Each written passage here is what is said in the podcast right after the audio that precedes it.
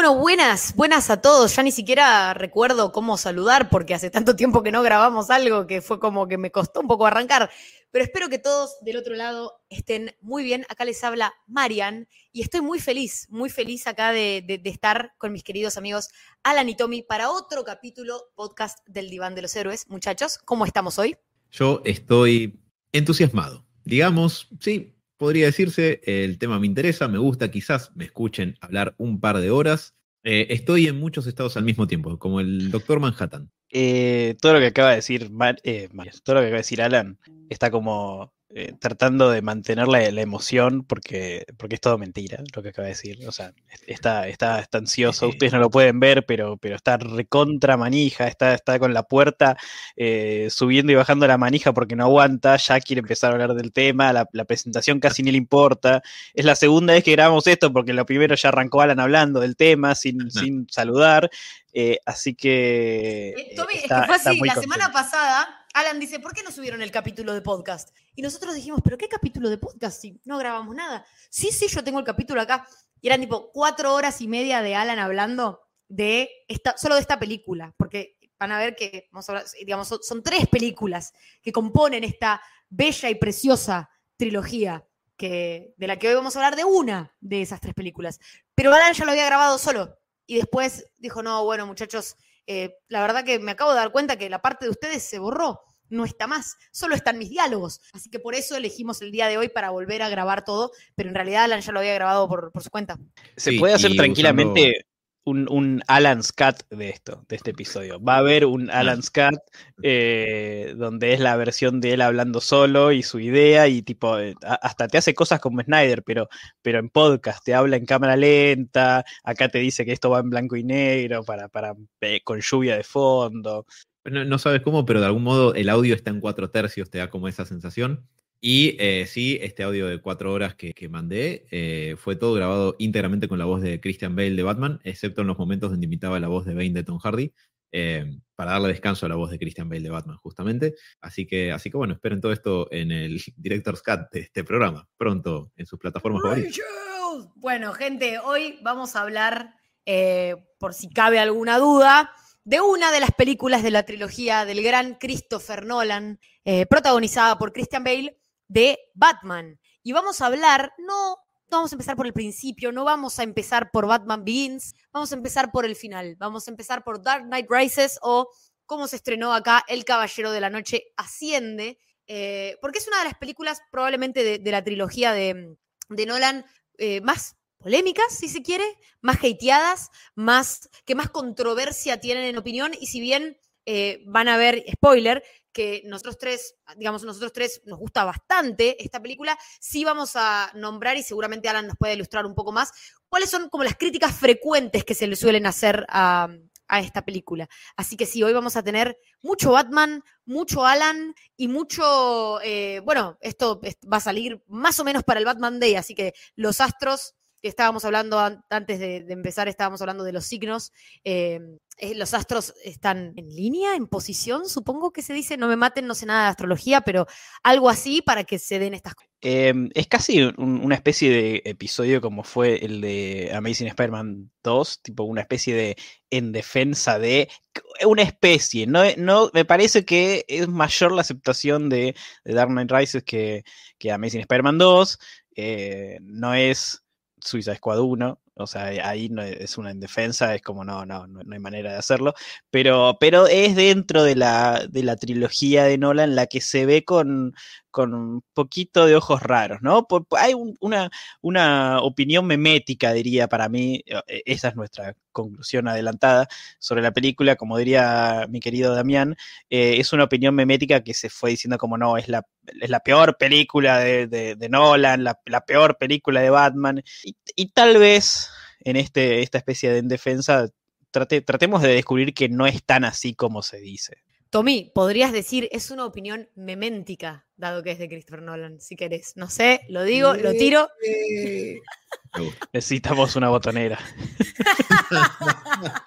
Una botonera para porque ahí vería el sonido, se pueden poner muchas cosas. Proyecto para el año que viene, para la temporada que viene, es la botonera. La botonera, la necesitamos. Pero siento que capaz, y acá Alan seguramente me va a poder corregir, eh, el porqué de, de, que esta película por ahí no sea tan hateada como Amazing Spider-Man 2, más allá de que es una película mucho más entera y cohesionada en cuanto a su guion y que sigue un desarrollo de personaje que viene teniendo de, películas anteriores, puede ser que tenga mucho que ver con el respeto y el prestigio que tienen Christian Bale, Christopher Nolan, eh, bueno, está también este Killian Murphy, digamos, hay todos actores que, que si bien en Amazing Spider-Man 2 también están, y esto ya, yo ya he tomado este podcast, esto ya empezó a ser una conversación de Amazing Spider-Man 2.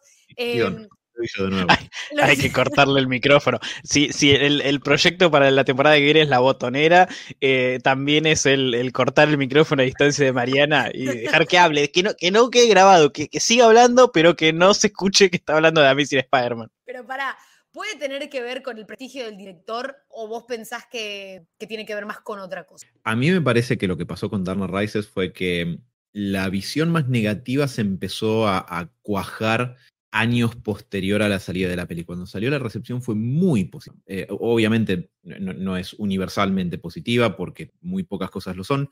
Una de ellas, sí universalmente bien recibida, fue Dark Knight, dato relevante para esta historia. Yo, antes de poder contestar más en detalle esa pregunta que, que haces, Marian, quiero detenerme un cachito en lo que decía Tommy, porque extrañamente hay dos películas que en, mis ganas de charlar estas cosas, no obviamente, no, de otra manera, e inspiraron un poco esta idea que comentábamos de en defensa de tal cosa. Y en ambas me di cuenta en estos últimos meses pensando, un poco armando más o menos algunas notas para, para lo que vamos a hablar hoy y eso, es el tema de la opinión memética, o sea, es, es un poco una, una, columna, quizás podríamos llamarle, em, que por lo menos de mi parte apunta a esa cuestión de discutir esa opinión memética. Y hay dos películas que para mí son interesantes para charlar eso. La primera es, les va a parecer raro, igual ya lo hemos mencionado acá, es Thor, el mundo oscuro. Que mucha gente dice, no, es una poronga, es la peor película de Thor, del MCU, etc. Es un peliculón. a mí me encanta, a mí me encanta. No solamente eso, a mí como no me gustó el giro hacia la comedia de Thor Ragnarok, que reconozco que es una, probablemente como película es más cohesiva, es más sólida que Thor, el mundo oscuro, eh, la única película que me ofreció algo parecido al run de Walt Simonson de Thor es El Mundo Oscuro. La primera es bastante introductoria, es bastante tranqui, tiene esta cosa medio Shakespeareana de Kenneth Branagh, y la tercera ya es comedia pura. Y la única que me mostró a Thor peleando contra gigantes de piedra al lado de, Sif eh, y de los Warriors 3 es eh, Thor El Mundo Oscuro. Entonces, cuando, siempre que escuché, antes de la fase 4, ¿no? que, tiene partes bastante más ya puestas en, tela de duda, eh, yo siempre escuchaba, no, es la peor, es la peor. Yo pensaba, una buena peli no es un peliculón, pero en fin. Eh, y me daba cuenta que muchas personas repetían cosas sin recordar lo que había pasado en la película y se había vuelto una opinión memética, decir que todo el mundo oscuro era la peor película del MSU. Y la segunda película que inspiró esto es la que vamos a charlar que es Batman, el Caballero de la Noche Asciende, o Dark Knight Rises, que fue la tercera película de, la trilogía de Nolan, la secuela de Dark Knight. Y, eh, y una película que también, si bien no, no tuvo, como vos decías, Marian, una opinión negativa al estilo de, de Amazing Spider-Man 2, que no fue íntegramente negativa, como ya charlamos la vez pasada, ni de Todo el Mundo Oscuro, que tampoco fue íntegramente negativa. Sí fue, por un lado, más polémica, de polarizar más, después de Dark Knight especialmente, pero por otro lado también me parece un fenómeno fascinante donde es una película a la que se le hacen críticas muy particulares. Solo esta película, y no las anteriores de Nolan, que también son críticas que se le podrían hacer a Batman Begins y Dark Knight, y que por otro lado hay muchas críticas, bueno, no hay muchas, hay algunas críticas que se hacen de cosas que están en el propio texto de la película. Es decir, eh, hay cosas que se dice, en la no, en esa película es una cagada porque pasa tal cosa, y en el texto de la película literalmente está pasando lo distinto. Ahora lo vamos a mencionar con ejemplos claros, pero me pareció siempre fascinante, y ahí nuevamente, ¿por qué pasa eso? La opinión mimética. La gente repite lo que cree recordar escuchar, la gente quiere pertenecer a, la conversación y todo, y no quedarse afuera, y entonces, ¿cómo entras? Bueno, con la opinión mimética, porque te deja bien parado para repetir lo que los están diciendo. Así que, adentrándonos, para responder esto que comentabas, Marian, de por qué tiene una. por qué tuvo la recepción que tuvo y, cómo la, tiene al día de hoy, digamos, de, cómo es considerada, etcétera. La historia breve y condensada, que solo nos va a llevar las siguientes tres horitas, va de lo siguiente. Eh, ustedes se ríen, pero quizás sí estemos tres horas, quizás no. Solo el. al momento de grabar esto, no sabemos. Veremos a dónde nos lleva esta aventura. Básicamente, cuando. A ver, me voy a, un, un paso más atrás de donde iba a arrancar. Enero del año 2008. ¿sí? Enero del año 2008, la internet incipiente se entera de que fallece Heath Ledger, pronto actor a ser estrenado como el Joker en The Dark Knight. The Dark Knight ya venía trayendo cierta bulla, digamos, cierta cuestión de, de run run, de que no, que parece que va a estar buenísima, que la va a romper, que esto, que lo otro, y con la muerte de Heath Ledger eso creció enormemente, y si bien yo creo que The Dark Knight de Christopher Nolan es una película sólida como un bloque de adamantium, eh, y creo que es un peliculón, lo cierto es que una parte de la mística que la hizo tener eh, el estallido de popularidad que tuvo al momento de salir es el tema de el fallecimiento de Ledger en lo que fue casi su última actuación, la última fue el imaginario del Dr. Parnassus, en una actuación increíble que le valió un Oscar póstumo y que muchas veces de ahí en más Dark Knight y Heath Ledger, por sobre todo, son tomados como el parangón de la mejor película de superhéroes o la mejor performance, esto lo otro. Habrán visto muchas entrevistas que muchas veces dicen, no, ahora estamos reboteando tal franquicia, va a ser como el Dark Knight de las películas de no. Incluso una vez vi un artículo que documentaba todas las películas que anunciaron, no, esta va a ser el Dark Knight de las Sarasa. La película de Power Rangers del 2017, por ejemplo. Creo que Brian Cranston que hace Sordon en esa película, dijo, no, estamos rebotando, la vamos a hacer la grima, gritty, realista, seria, va a ser el Dark Knight de los Power Rangers. En fin, Dark Knight fue paradigmática. La cuestión es que en el medio, Nolan hace Inception, lo cual quiere decir que la secuela de Dark Knight vino cuatro años después, no tres, como suele ser con, este tipo de películas, o como solía ser por lo menos antes de, la llegada del MCU. Tres años entre película y película, por lo general, no siempre, pero por lo general. Entonces, un poco hay más tiempo para que la gente procese Dark Knight en el medio, también a Nolan, también a Inception, también a esta versión de Batman, y que iba a tener una característica particular a esta película, que, que, es que iba a ser el final de Batman. Los superhéroes no terminan nunca, están hechos para ser segundo acto, siempre conocemos su inicio y vemos siempre el nudo. Nunca llegamos a ver el desenlace excepto en escenarios posibles futuros. Tommy. hay una, una, cosa que, también eh, agrego a este contexto, es que si bien eh, habíamos tenido la Superman de Christopher Reeves, era la, la, casi primera vez en donde iba a haber tres películas de superhéroes con un mismo actor, con un mismo director que nunca había pasado porque, porque Keaton hizo solo dos, eh, el, MCU todavía estaba súper verde, eh, entonces eh, no estábamos tan acostumbrados a esta cosa de, ah, bueno, vamos a contar el final porque esto es una historia que, que, arranca y termina. Normalmente era como, bueno, sí, sale otra película de Batman que tiene o no que ver con la anterior, con el mismo otro actor que la anterior, y bueno, listo, ya está, no pasa nada. Entonces, encima eso acrecentaba esta cosa de, bueno, pero ¿por, ¿Cómo, que va a ser la última? ¿Cómo que va a haber, es la última película de Nolan sobre Batman? Si, si son después de Dark Knight, eh, en, el punto más alto no va a terminar. Y no solamente eso, sino que eh, esta, cuestión de, bueno, ¿cómo va a terminar el punto más alto? Eh, la idea siempre con este tipo de cuestiones es que si la anterior fue exitosa, va a haber una secuela y una secuela y una secuela y una secuela. De hecho, en relación a esto que vos decías, Tommy, sobre tener un mismo actor interpretando un personaje más de dos veces, el único otro ejemplo previo es Spider-Man de, o sea, el Spider-Man de Tobey Maguire, dirigido por Sam Raimi, que recién justo estábamos comentando antes de, abrir el micrófono, que aunque llega a Spider-Man 3 y hay cuestiones de cierre en Spider-Man 3, Spider-Man 3 no estaba planeada para ser el cierre de, Iba a haber una hipotética Spider-Man 4, con supuestamente con John Malkovich como el buitre y Bruce Campbell como misterio, etcétera, etcétera. Habrán visto ya el, material que anda desperdigado por ahí por internet al respecto, pero sí, no estaba planificado. Pero fíjate que también pasó un poco como esto que vos decís, la 2 de Spider-Man fue tan exitosa en 2004 que la 3 terminó recaudando mucho más. Pero esto no es porque la 3 haya sido mejor, al contrario.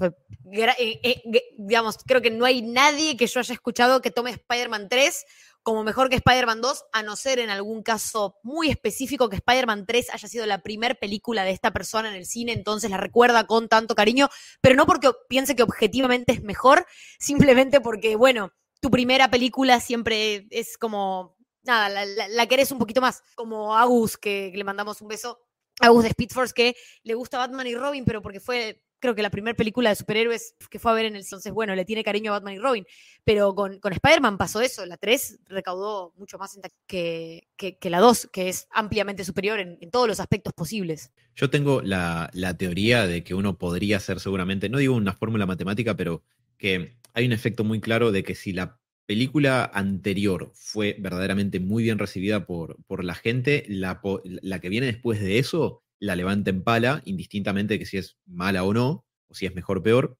Y por otro lado también pasa lo contrario, porque ha habido películas no tan malas que se vieron perjudicadas por por partes previas que fueron muy chotas, como pasó con Terminator Genesis y con Terminator Dark Fate, que Dark Fate no es el padrino ni loco, pero Genesis es tan mala que le, envenenó la taquilla, o con las dos Escuadrón Suicida, la primera de David Ayer y la segunda de James Gunn. La segunda tiene críticas muchísimo más favorables, pero sin embargo hizo 40 pesos más en taquilla porque la gente dijo, ah, esto no, ya lo vi en el 2016.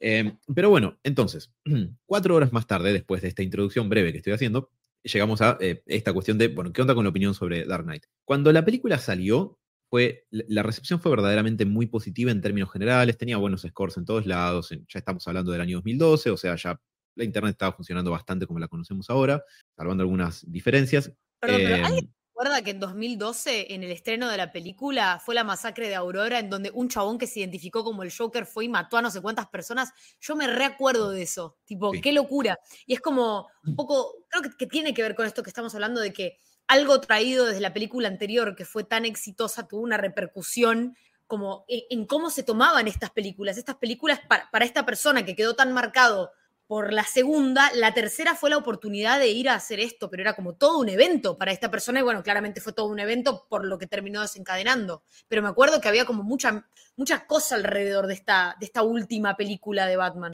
Es que todavía estaba mucho esta cuestión de la película evento, que creo que después de Endgame no la vamos a ver por un largo rato pues medio como que Cine de Estudios medio como que mató el tema de la película de, evento en los últimos cinco años, más un poquito más. Pero sí, había mucha expectativa respecto de cómo va a ser la secuela de esto, qué forma va a tener, cómo va a ser, de qué se va a tratar, va, a ser parecida o esto o lo otro, en fin. Em, y eso tiene parte, una parte bastante importante eh, que ver con el tema de cómo fue recibido. Como les comentaba, fue muy positiva la recepción al principio, hizo un poquito más de plata que, que Dark Knight, ambas pasaron la marca de los mil millones de dólares, pero creo que Dark Rises hizo, creo que mil ciento y pico, y Dark Knight había hecho un poquito más de mil, creo que mil cincuenta, una cosa así.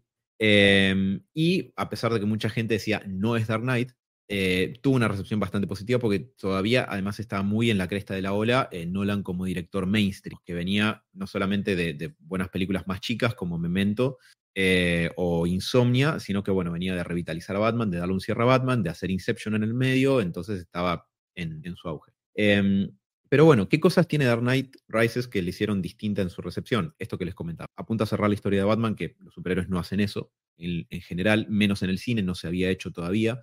Em, y hago un pequeño paréntesis ahí porque parte de lo que tiene que ver con eso es que el estilo de la Warner ha sido históricamente que le dan una oportunidad a un director. No se meten tanto. En cuanto se meten, eh, perdón, en cuanto al director le va bien, eh, le dan más rienda suelta y el director hace su visión. Eso funcionó, a mi humilde entender, una vez sola bien, que fue con Nolan, porque lo hicieron con Tim Burton después de la primera Batman, y él les dio Batman Returns, que no vendió tantos juguetes. Lo sacaron y pusieron a Joel Schumacher, que les dio Batman Forever, que funcionó muy bien comercialmente a nivel crítico. Y cuando le dieron más rienda suelta, les dio Batman y Robin, que hundió la franquicia. Y después le hicieron lo mismo con Nolan, que le fue bien con Batman Begins y le dijeron, hace la tuya, como con los dos anteriores, pero les dio Dark Knight. Y cuando con Dark Knight nadaban en piscinas llenas de dólares en la Warner, dijeron, bueno, haz lo que quieras, haz lo que quieras por la eternidad.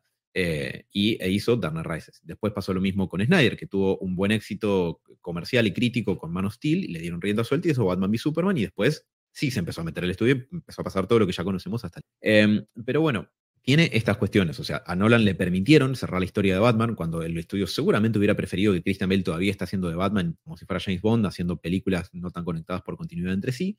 Y The Dark Knight Rises tuvo la muy difícil tarea de ser el acto que seguía a, eh, a Dark Knight con esto que yo les comentaba de Heath Ledger y el fallecimiento de Heath Ledger, el Oscar póstumo de Heath Ledger también, eh, un dato que me parece que es muy ilustrativo del impacto que tuvo Dark Knight en la cuestión de la cultura pop y el cine y las adaptaciones de superhéroes y todas estas cuestiones que solemos charlar, es que las categorías de mejor película de los Oscars se expandieron de 5, creo que eran, o 6 a 10 después de Dark Knight.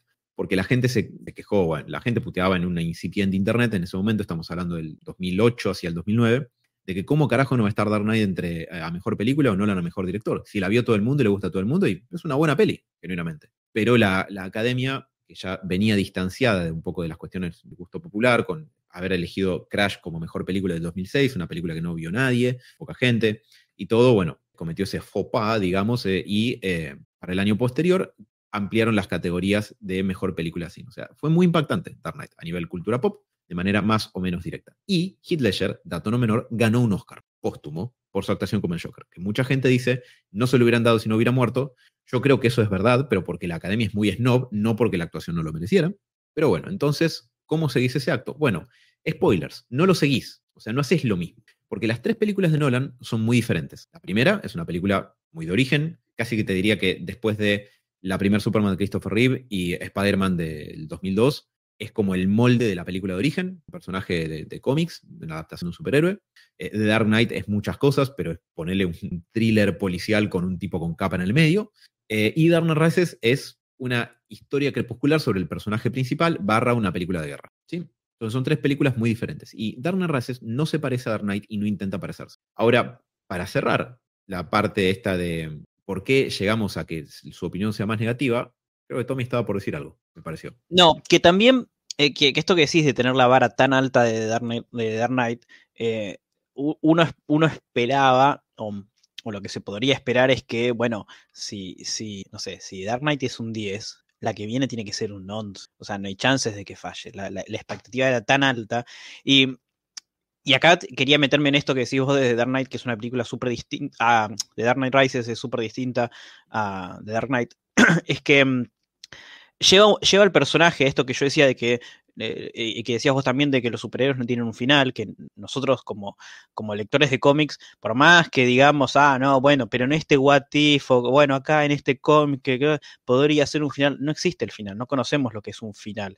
Eh, lo que podría en la vida real ser lo más definitivo, que es, que es la muerte, en los cómics no existe, eh, no es para nada un final, salvo que te llames tío Ben, Gwen Stacy, y, alguno que otro, y estos tampoco son la excepción, porque, no sé, Capitán, Capitán Marvel, eh, Marvel, em, pero hasta así todo han aparecido de vuelta, no los mismos, pero han encontrado la manera de volver en ciertas ocasiones, entonces tampoco es, tan definitivo.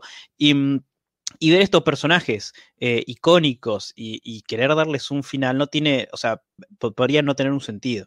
Eh, eh, para un espectador, para alguien que viene a ver The Dark Knight, que dice, bueno, listo, eh, fue, fue increíble esta historia, vamos a ver otra nueva historia de, Batman, increíble, y te, lo, y te lo ponen ocho años después, comillas, viejo, cansado, rengo, me, tira un poco a, a, lo que pasó con The Force Awakens, con, con, con Luke, y, y, la expectativa de decir, bueno, pero pero es, Batman, es, es, Luke, o sea, va a estar ahí, va a estar listo para pelear. Eh, ¿Por qué dejaría de pelear? Los héroes nunca dejan de pelear. Y, cuando lo ves después de tanto tiempo y tanto tiempo dentro del mismo universo en que, que está contada estas películas, eh, lo ves viejo, lo ves sin ganas de, volver a ser eh, el superhéroe que vos conocés, con ese ese sentido de, la justicia que, por ahí se lo vemos tanto a Spider-Man de, bueno, no, no pasó nada, pasó, una, pasó algo malo, pero seguimos, porque, porque tengo que seguir, porque es lo que, que tengo que hacer. Y, justamente acá como que deconstruye un poco esta idea de, héroe constante con, con, The Dark Knight Rises, eh, que justamente la gracia es ver cómo eh, encuentra esa manera de nacer de vuelta la parte de héroe y cómo se encuentra y se construye de vuelta un superhéroe después de, lo que, de que le pasa algo terrible. Y es más un proceso que vos tenés que acompañar al héroe, que pasa tanto en The Last Jedi como en Dark Knight Rises, y que hay mucha gente que no logra, no logra, no sé si es que no es no logra entender, porque no me quiero poner en ese lugar de, ah, no lo entiendo. Tipo, no, no logra eh, sentir esa, esa idea de, detrás de la película de, bueno, vos podés tener al, héroe más clásico de todos los tiempos, verlo caer, verlo fallar, verlo que decir, bueno, ya está, acá, acá termina mi, mi vida superheroica y lo podés ver eh, y disfrutar cómo se levanta y cómo se, recompone para poder volver a ser otra vez el superhéroe que vos conoces. Algo que también me parece que pasa con esto que dice Tommy, que yo coincido, me parece que hay gente que no, como que simplemente no le copa ese tipo de historias, como que van a ver superhéroes para ver piñas, que es perfectamente válido, pero estas películas creo que van un poco más allá en lo que trataron de hacer con Batman.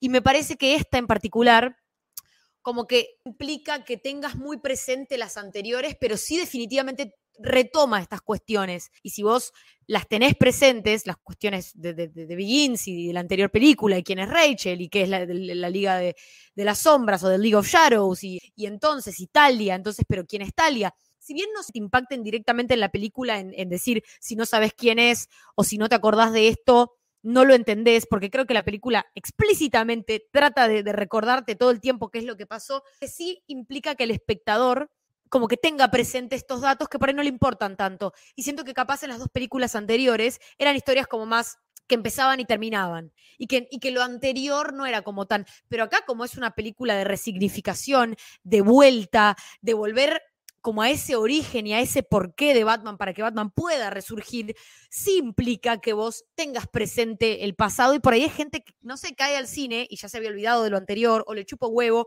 o no disfruta el cine de superhéroes así o capaz ni siquiera había visto las anteriores. Y cayó en esta porque le dijeron que la anterior fue tan buena, cae en esta y como que, pero fue larga, y pero fue aburrida, y pero el personaje era medio choto porque capaz, de vuelta, cuando ven superhéroes no lo van a ver así y tampoco tampoco querían como pensar tanto en lo que pasó antes. Y, me pasa exactamente con eh, lo mismo con ponerle con Iron Man 3. Esta, esta dicotomía de, bueno, eh, voy a ver una película de Batman, en The Dark Knight Rises Batman aparece con traje, eh, con, la imagen que vemos de Batman, con, el traje, con la moto, con la música, aparece 40 minutos después de la película de que empieza. y la película de Dark Knight Rises, si bien es Batman, y quiero, quiero ver si coincidís, La película no es sobre, no es sobre Batman, es sobre Bruce Wayne. Bruce Wayne. Y es algo muy difícil de... Eh, me, pasa con Iron Man 3 porque es una película que a mí me encanta y que me fascina porque es una película que no es de Iron Man, es de Tony Stark. Y, acá es donde esa cosa de, ah, no, eh, Batman es el personaje de verdad y Bruce Wayne es la máscara y toda esa cosa. Y esa cosa de, no, Bruce Wayne tiene que ser el, millonario y tiene que ser la ¿cómo se llama? La identidad secreta de Batman. Eh, y acá Nolan hace, no, eh, no, chicos, o sea, Batman es una idea. Y, acá la historia es sobre Bruce Wayne. Entonces creo que eso también ayuda, que, o sea, ayuda para este, este, tipo de gente que quería ver una película de Batman y, algo más clásico, más de Dark Knight, em, eh, como que le cuesta un poco disfrutar de la historia de Bruce Wayne cuando ellos querían ver, tipo, bueno, vamos a ver a Batman, cómo, cómo gana, cómo, cómo, incluso cómo, cómo, falla y después encuentra la manera porque es el tipo más, más inteligente de todos los tiempos, el super detective. Él, él, va a ganar y va a encontrar y se encuentra con algo completamente distinto. Sí, creo que es un ejercicio fascinante justamente en, todo eso que están diciendo, porque hasta ese momento no se le había permitido a uno de estos personajes terminar, cerrar, como redondear su historia. Y si lo vas a hacer, pasa esto que comentaba Marian. Em, necesitas tener las anteriores más presentes, porque esta película es un tercer acto de una historia. Tiene todas las características de un tercer acto. Batman Begins obviamente es, el inicio, no, requerís otra cosa más que tener una vaga idea de quién es Batman. Y Dark Knight es bastante independiente eh, de, Batman Begins, a pesar de que se enriquece un poco si la recordás, pero esta requiere un poco más que, que uno recuerde las anteriores. Y, antes de retomar esto que, que comentaba Tommy, porque me parecía súper interesante, Eh, hay un aspecto más que tiene que ver con la recepción de, y la, opinión sobre Dark Knight, sobre las opiniones, eh, perdón, Knight Rises, las opiniones meméticas que se han formado y su apreciación y todo con el correr de los años, que tiene que ver justamente con el paso del tiempo. Cuando salió Knight Rises, la recepción fue muy positiva, a pesar que había algunas críticas y eso que después se fueron expandiendo y amplificando, que ahora las, las vamos a mencionar. Eh, pero lo que pasó es que mientras en, Marvel descorchaban sidra y champán y, brindaban y todo era alegría, felicidad y se bañaban en dólares, mientras tanto en la vereda de enfrente se empezaba a caer el techo y a prender fuego todo. Porque eh, Warner trató tarde, eh, teniendo décadas de ventaja, de tratar de competir con Marvel Studios, con lanzar un universo. Eh, lo intentó hacer con Batman v Superman y no tuvo la recepción crítica o comercial que estaba buscando. Y bueno, de ahí en más todos fueron problemas, porque el estudio empieza a tirar manotazos de aguado como pollo sin cabeza cuando las cosas no van como les. Entonces, en el medio de todo eso, empieza a cambiar la narrativa de cómo se ven las anteriores, porque por un lado, lo que pasó, en, que, agrió bastante la, mirada hacia las películas de, de, sí, hacia la trilogía de Nolan, fueron los fanboys de Nolan. Justamente hace no mucho tiempo, por motivos de, del azar cósmico, eh, te lo resumo, si lo conocen, probablemente sí, porque es el youtuber más famoso que tenemos en Argentina, hizo un video sobre la filmografía de Nolan. Y después de hablar de Interstellar, comenta que lo más jodido de, Nolan son los fanboys de Nolan. Y yo me acuerdo que en ese momento eh, Twitter, que no era lo que soy, había dos o tres nazis menos, pero ponele, era un toque más tranqui, em, tenía eh, justamente debates muy encendidos con fanboys de Nolan que se en tóxicos. Y me parece que eso hizo que se empezara a generar toda una cuestión de empezar a criticar las películas de Nolan y eso empezó a hacer que le lloviera un poco de mierda a la trilogía de Batman que le había hecho Y un palo que se le empezó a pegar sobre el incipiente Snyderverse que empezaban a hacer es, pero ese Batman no es comiquero, usa armadura, trata de ser realista, tiene comic book shame, todos argumentos que los, los entiendo como crítica y creo que en algún punto podrían ser válidos, pero yo no los comparto y de hecho no me parece que tengan mucho análisis. Otra cosa que también vamos a poder charlar el, hoy. Entonces, eh, con la llegada de Affleck, que eh, como Batman, que es, ha sido, digamos, bastante divisoria en el sentido de que se ve muy parecido al cómic, pero para muchos de nosotros no está caracterizado como el Batman del cómic. Eh, Batman vs. Superman es un ejemplo muy cabal, porque es increíble cómo se mueve, cómo se ve, cómo pelea, pero no investiga mucho a Superman, por ejemplo, si no el momento Marta no tendría cómo ocurrir. Lex lo engaña con una alarmante facilidad, mata a medio mundo, eh, no hay conflictiva con el tema de no matar, a pesar de que la película la plantea como esta cuestión de, que, bueno, que ya está viejo y cansado, pero la película no se trata de eso, Batman mata como un héroe de acción ahí y ya. Eh, por cierto, eh, recibimos, a mí me gusta mucho charlar este tipo de cuestiones, charlarlas como personas civilizadas, ¿no? Por supuesto. Así que cualquier comentario que tengan en relación a eso lo pueden dejar en los comentarios de, de este simpático programa, ya sea que lo estén escuchando en YouTube o en Spotify, donde está subido a La Batea Podcast. Nosotros quiero hacer una apóstrofe ahí, hablamos muchísimo de estas creo que del tema de, Batman y Snyder, así como el tema de Holland y Andrew y, bueno, de Spider-Man y Batman, básicamente, son temas que hablamos con mucha profundidad, escuchando todos los argumentos y que ya lo hemos hablado con, muchas personas que piensan como nosotros y diferente a nosotros. Así que damos este aviso porque sabemos cómo se pone la gente, porque, no sé, yo por, por lo menos hablo por mí, en un tiempo yo era la gente que cuando escuchaba cosas así también me ponía así. Entonces, si alguien quiere comentar algo o quiere charlar de algo o le gustaría profundizar sobre algún tema o, dar algún tipo de opinión, respetuosamente los esperamos en el chat, sea de YouTube. Eh, bueno, si nos están escuchando por Spotify, tienen ahí en, en, la descripción del programa nuestras redes que nos pueden escribir y podemos hasta armar un grupo de WhatsApp porque nosotros verán que no tenemos problema de hablar de estas cosas. Así que nada, los estaremos esperando por ahí. Eh, pensé que ibas a decir que los esperamos en Seguro y Habana. Vengan, séptimo piso, si quieren. Pensé que ibas a tirar algo así. Dije, no, Mariana, no, los oyentes. Eh, ah, y no, y no. Eh, pero, pero sí, si quieren discutir, Seguro y Habana. Lo curioso es que en realidad lo que va a pasar es que si armamos un grupo de WhatsApp, eh, Mariana va a cerrar la puerta atrás de nosotros y va a decir, ah, era para hablar de Amazing Spider-Man 2 de nuevo.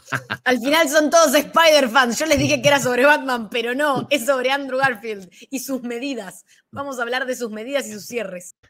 Cacheron, pichones. Eh, sí, eso es lo que puede llegar a pasar, así que eh, ténganlo presente. Pero bueno, la cuestión es que empezó a cambiar un poco la, narrativa en relación a, cómo el fan de DC apreciaban estas películas, pues yo no había fan de DC, había fans, plural, de DC que no se ponían muy de acuerdo entre sí, y sumado a eso, encima Warner empezó a tener como un Batman nuevo cada 15 minutos. Entonces, siempre, o sea, e, empezó como a cambiar mucho la manera en la que recibíamos estas películas, la narrativa que se armaba alrededor de eso, eh, se empezó como a polarizar esta cuestión de que la gente que bancaba más el Snyderverse bardeaba mucho las películas de Nolan, a pesar de que no tiene sentido confrontar ambas versiones, me parece una pavada. es como eh, una, una opinión, un, un, retcon de opinión, una opinión eh, retroactiva sería con término de cómic. y, además no solo eso, porque eso fue en, el, en, el, contexto del 2012 de, Dark Knight Rises, saliendo el mismo año de la película más comiquera hasta el momento, en, un sentido no, literal, pero tipo sale Avengers con todo lo que eso significa, con... con Amazing Spider-Man. Sí, sí, también Amazing Spider-Man, pero tipo la película importante era Avengers, donde tenía todos los tropes y toda la, toda la onda comiquera, y, siento que como que en un momento dijeron, che, bueno, y para nosotros que tenemos, y vieron The Dark Knight, dijeron Sí, bueno, no, no sé si se ve tan, tan comiquero. Y, y al mismo tiempo, al año siguiente, no, Marian, que, eh, Marian Alan, que sale eh, Man of Steel, sale en el 2013. Eh, y estaba ese, em, eh, Man of Steel estaba escrita por Christopher Nolan también, la historia la había armado Christopher Nolan, estaba creo que productor Jonathan Nolan, eh, Goyer, que también había escrito las de Batman, estaba escribiendo Man of Steel, em, y estaba esa, esa, esa, idea en el aire de, bueno, listo, si hacen Man of Steel, salió Avengers, está Dark Knight, está Nolan, bueno, listo, tenemos a Superman y tenemos a, Christian Bale, que no se terminó dando, donde Nolan dijo, no, muchachos, yo, yo hasta acá llegué, yo los ayudé con esto, ahora sigan ustedes, Christian Bale tiró y dijo, yo si Nolan no vuelve, no vuelvo a trabajar. Entonces, bueno, eh, ya está, quedó ahí.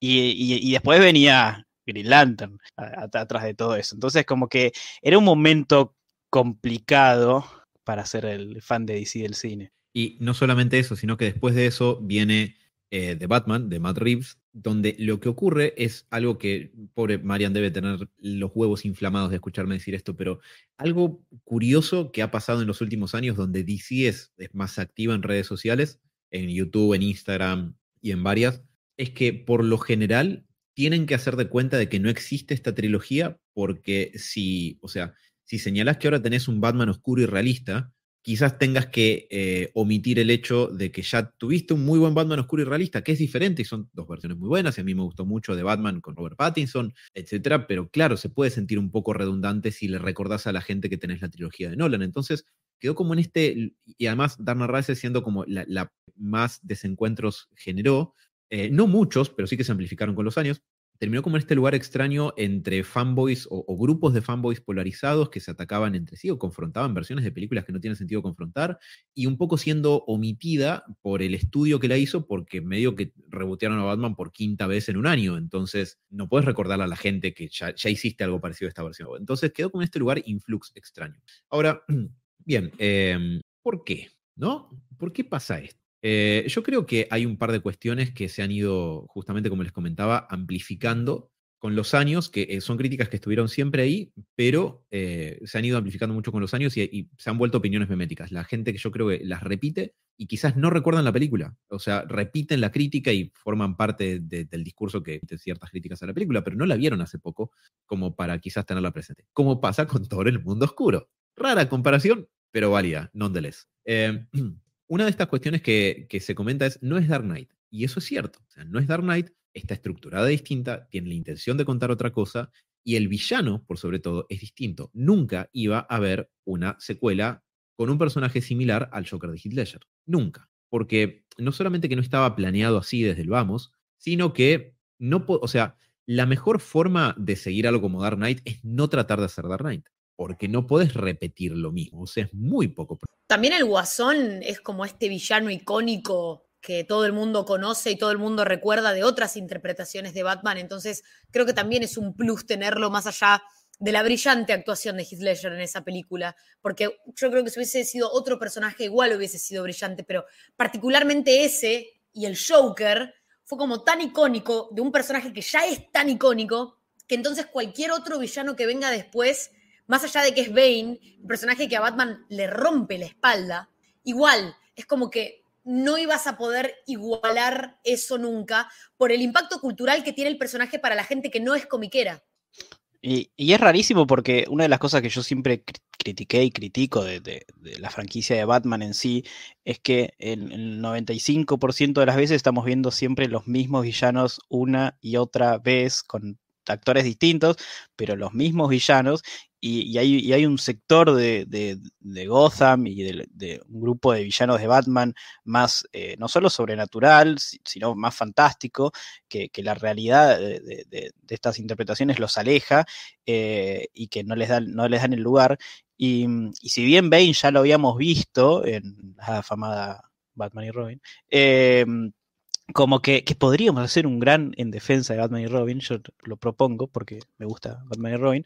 Em, es así que no le entendieron, eh, acá lo digo en serio, no le entendieron Batman y Robin, se, pensaron que iba a haber otra cosa, no importa, no voy a dejarlo para otro momento, eh, pero eh, por más que ya habíamos visto a Bane, eh, siempre me, dio esta cosa de, siempre ponen a un villano de Batman que es, eh, psicológicamente antagonista de, eh, o, intelectualmente antagonista de Batman. Es esta cosa de, bueno, no, el guasón obviamente no le va a ganar en una pelea al, tipo que entrenó en todas las artes marciales, sabía así por haber del universo cósmico, pero, apa, es, e, es, está loco, eh, compensa la inteligencia, el acertijo, bueno, también eh, inteligente, mira qué, gracioso que soy.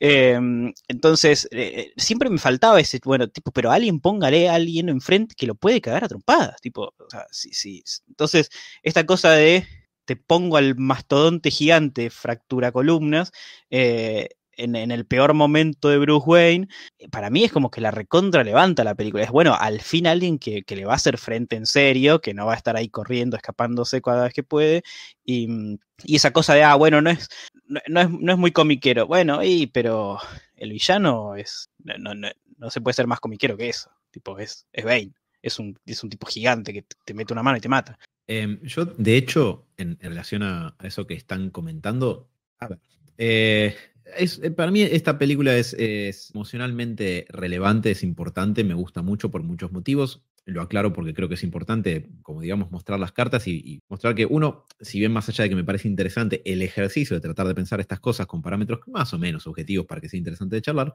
em, yo tengo un, interés emocional en, esta película que bastante, em, bastante importante al momento de, apreciarle, que alguien puede no pasarle, etc. Entonces yo podría estar un rato largo. Y tengo muchas aristas y muchos lados por los cuales entrarle.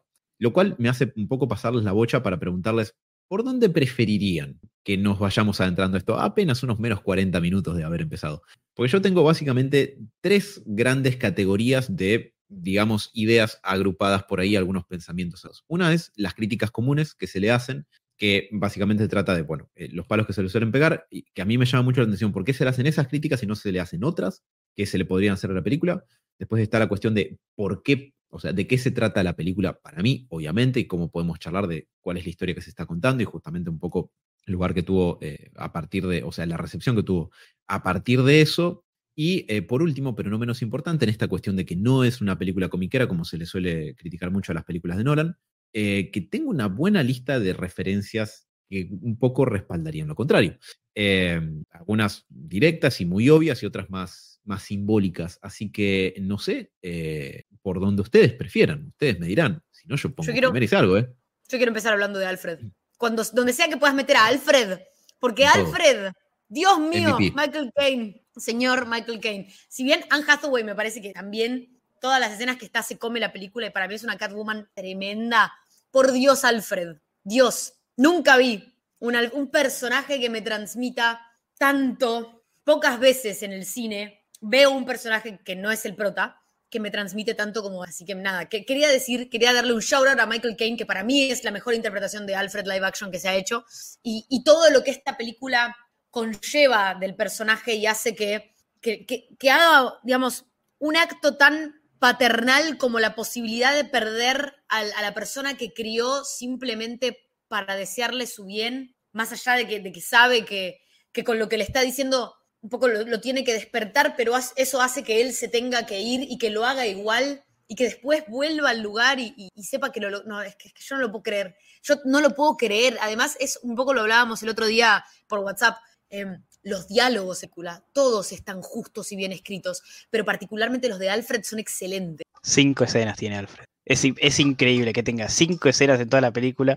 No solo la descosa en cada escena que sí, sino que termina la película y decís, Podría haber habido más de Alfred, ¿eh? Yo sé que se podría haber hecho más cosas, ponerlo en más cosas, porque la verdad, eh, sí, lo que dice Marian, es fantástico, tipo, es fantástico. El rango de Michael Caine para, para hacer para contarte lo que sea. le das para que te haga la exposición de quién es Bane. No, googleó, googleó Bane en, la compu y le aparecieron todos los datos de quién es con su historia, se lo contó Bruce, la rompe. Tiene que ser, hacer la escena de, pidiéndole perdón a Thomas Wayne en, la, en las tumbas, diciéndole te fallé. Es tipo, eh, te, rompe el corazón, incluso cuando ya lo había intentado salvar, em, porque nada es que, ah, te fallé y se murió y yo no, hice nada, tipo, hice todo lo que pude, igual te fallé.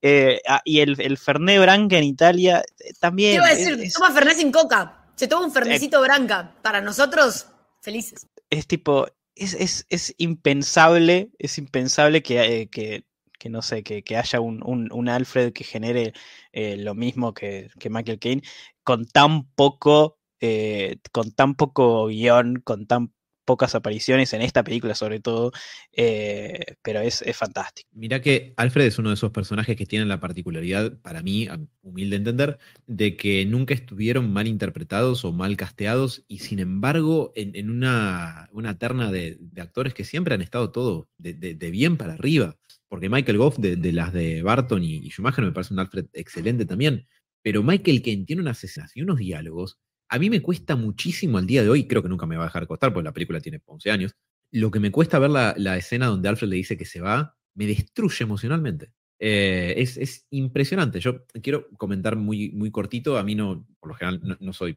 muy afecto quizás a hacer este tipo de cuestiones, pero eh, aprovecho a comentar por una cuestión de contexto. Eh, justo se dio por una cuestión de timing de que las películas de Nolan me fueron acompañando en cierto momento de mi vida. Digamos. Eh, Batman Begins la vi cuando estaba en el último año de escuela. Sí, soy viejo. Eh, Dark Knight salió cuando estaba a mitad de, de, curso en la facultad, en mi segundo año particularmente, así como Batman estaba en su segundo año de actividades. Y Dark Knight Rises. Ah, para, ¿de facultad de qué? Decir de qué estás haciendo facultad. Batmanología. No.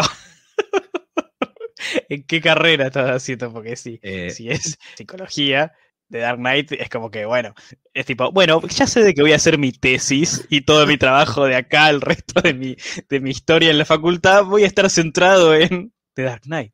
Sí, la carrera y otras cosas varias. Sí, pero sí, sí, sí, efectivamente estaba estudiando psicología y Dark Knight Rises salió el día que me recibí. Entonces, cuando yo veía los trailers que decían el 20 de julio, la leyenda del Caballero de la Noche llega a su fin y yo tenía mi último final, se me movían cosas adentro. No, boludo, qué tremendo. Sí. También pasó que yo estaba yendo a la, a la, facultad a rendir mi último final y me llegó un mensaje de Robert, un amigo a quien le mando un saludo enorme, me dice, che, ¿viste lo del loco de Denver que mató un montón de gente, en el cine viendo Batman? Yo dije, estoy yendo a rendir al final, pero no, no vi. Gracias igual. Eh, Así que bueno, sí, o sea, tiene un lugar especial en mi corazón y, bueno, digo, eh, todo lo que voy a comentar está hecho desde ahí porque me cuesta mucho justamente en esta cuestión de que es el final, de que uno lo ve cerrar, de que Batman tiene muchas historias que entre comillas son su, su última gran historia, pero spoilers, ninguna es la última gran historia, todas se tratan de que él continúa. Y esta cierra, y esta cierra en que Batman gana, que es algo que necesariamente los guionistas no pueden hacer, porque si Batman triunfa no hay más historias de Batman, ever. Y necesitas seguir teniendo historias de Batman si sos Warner o DC, porque necesitas seguir vendiendo con el personaje más vendedor que tenés. Y cuando Alfred le dice que me voy porque es la, última, la única manera que tengo de hacerte entender, es una ojiva nuclear directo al corazón.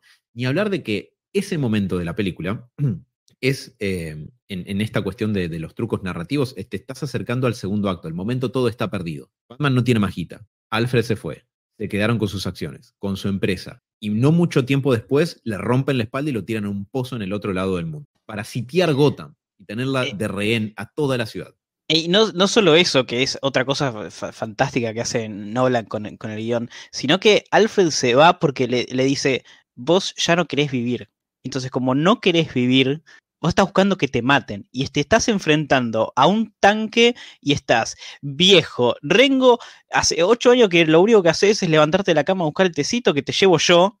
Tipo, entonces no es que estás en buen estado como para enfrentarte. Y, Bat, y Batman ahí, Batman, Bruce le dice, ah, pero ¿sabes cuántos yo, yo, cuántos maleantes agarré yo? Este tipo, ¿qué? ¿Qué? Hizo un poquito de gimnasio, no pasa nada, yo lo, lo agarro porque lo tengo que agarrar.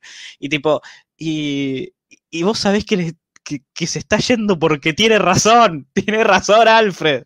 Es que eso eh, era lo que yo decía de la importancia de las películas anteriores, porque esto que vos decís, Tommy, o sea, vos tenés que entender y saber más allá de que hay un flashback, pero bueno, como que el peso en realidad es si la tenés fresca la película anterior de todo lo que pasó con Rachel. Entonces como que Bruce ya viene roto desde ese momento. Pero esta película, necesariamente, para que vos entiendas el peso y, sigas realmente al personaje en el viaje que está haciendo y te alegres de todo lo que puede lograr cuando sale, es entender lo que pasó en la anterior. Entonces, necesariamente la necesitas tener presente y eso, lastimosamente, se vuelve problemático para mucha gente que no sigue estas películas o bueno, que, la, que, las ve cuando salen y, la vi y ya está y me olvidé y la vi hace tantos años, no es como ahora que por ahí las tenemos todas al alcance de un clic y digo, bueno, va a salir la última de Marvel, no sé cuál. De, ay, las últimas dos no las vi. Bueno, las veo ahora en Disney. Como que antes no, no, estaba esa facilidad y creo que tampoco estaba en la cultura esta cosa de consumir tanto producto y mucho menos productos superheroicos, que todavía era medio rari. Entonces, más allá de que sea de Nolan y que sea de culto y que sean actores súper conocidos. Entonces, como que siento que, no sé hoy cómo sería recibido esto, pero sí definitivamente en ese momento siento que como que si no, si no iba siguiendo el trayecto del personaje, como que no, no, no, sentías el impacto. Bueno, ahí en, en, eso que están comentando pasan dos cosas muy interesantes. Una, voy a aprovechar a mencionar, es una que, igual después me interesaría volver a, a, esto más en detalle. Es una de las críticas que se le suelen hacer a la película de algo que el texto te dice que es distinto. Porque mucha gente dice, que no es lo que decías vos, Marian, recién, pero me, me lo recordó, esto de, eh, Batman al final le mataron a la novia y dejó de ser Batman, es un Batman de mierda, viejo, ¿cómo va a renunciar y esto? Cuando en realidad los personajes dicen en diálogos que no están sujetos a, mucha interpretación, digo, porque son bastante directos, cuando Gordon está en la cama de hospital y, Batman lo va a, visitar con el pasamontañas puesto para que no, le vea la identidad, eh, le dice, pero Batman ya no era necesario, ganamos. O sea, con la ley, con el acta Dent limpiamos Gotham. Fin. E, en ningún momento, o sea, obviamente Batman queda muy dolido por la muerte de Rachel, pero la muerte de Rachel lo lleva a esta cuestión de que él no buscó una vida por fuera, no trató de formar otra vida con alguien que no fuera Rachel. Y por otro lado, como en Gotham está ahora la ley Dent, que básicamente ley mano dura, porque va, a ir a parar en canal que haga falta, em, Batman ya no es necesario, no es necesario que Batman actúe y en ese punto es donde la trama lo pone a Bruce Wayne en el lugar donde él no sabe hacer otra cosa con su vida excepto ser Batman y ya no puede ser Batman. Que es el pináculo de la película anterior, digamos. Es que, eh, aparte, no hay nada más comiquero que plantear esta idea de, bueno, ¿qué pasaría si Batman ya no se necesita más? Tipo, el tipo que, que dedicó toda su vida, todo su entrenamiento, que perdió la única cosa que lo ataba a una vida normal, encima pierde la otra cosa que lo ata a, la vida que tiene, a la vida que lleva, a la vida que elige, decir, bueno, salgo todas las noches, agarro los malos y vivo para eso. Entonces dices, bueno, listo, joya. Pero ¿y si le sacan eso también? Tipo, es recontra lógico que el, héroe que tiene solo esos dos puntos, tipo, tipo su gran amor de toda la vida y, la, y, y ni siquiera su gran amor, porque no solo es que, ah, bueno, se murió, que medio se muere por culpa por culpa de él, que él no la llega a salvar, saludos Juan Stacy, tipo que pasan todas estas cosas que, eh, que, lo, dejan traumado, encima no tiene nada con qué seguir. O sea, ni siquiera la guita le gustó, tipo, en algún momento decir, bueno, ahora me, voy a, Ibiza y, me la pego en la pera. Nunca, nunca hizo eso tampoco. Entonces, ni siquiera que puede seguir la vida de, humano millonario normal. Eh, la posición de Bruce Wayne en esta película es tan, es tan diferente a lo que uno pensaría eh, y, pero está, es lo que dice Alan, está muy claro en la película. Batman ganó, ya no se necesita, ya no hace falta, es buscado como, como, ah, bueno, el que mató al héroe más grande de la ciudad y ya no importa. Y Bruce no le importa vivir, no le importa nada. Es que creo que es una de las mejores, como, no, me acuerdo bien la frase, seguro Alan se acuerda, de la película anterior, en donde dicen, tipo, Gotham necesita un héroe, yo, yo, yo soy el héroe que, Alan, por favor. Eh, Batman, eh, para cuando, eh, spoilers para Dark Knight, ¿no? Pero eh, cuando Harvey Dent muere em, y Batman dice... yo tengo que ser el héroe que Gotham necesita o una cosa así, y se está refiriendo a esto, a dejarse, a dejar que, que él caiga por Harvey Dent, cuando en realidad debería ser al revés, pero porque la gente necesitaba eso, porque Gotham necesitaba eso. Y él gana a partir de perder, o sea, gana, gana la idea de Batman cuando Batman pierde, o sea, cuando Batman es el villano y Harvey Dent se enaltece como el héroe porque eso es lo que le hace bien a la ciudad.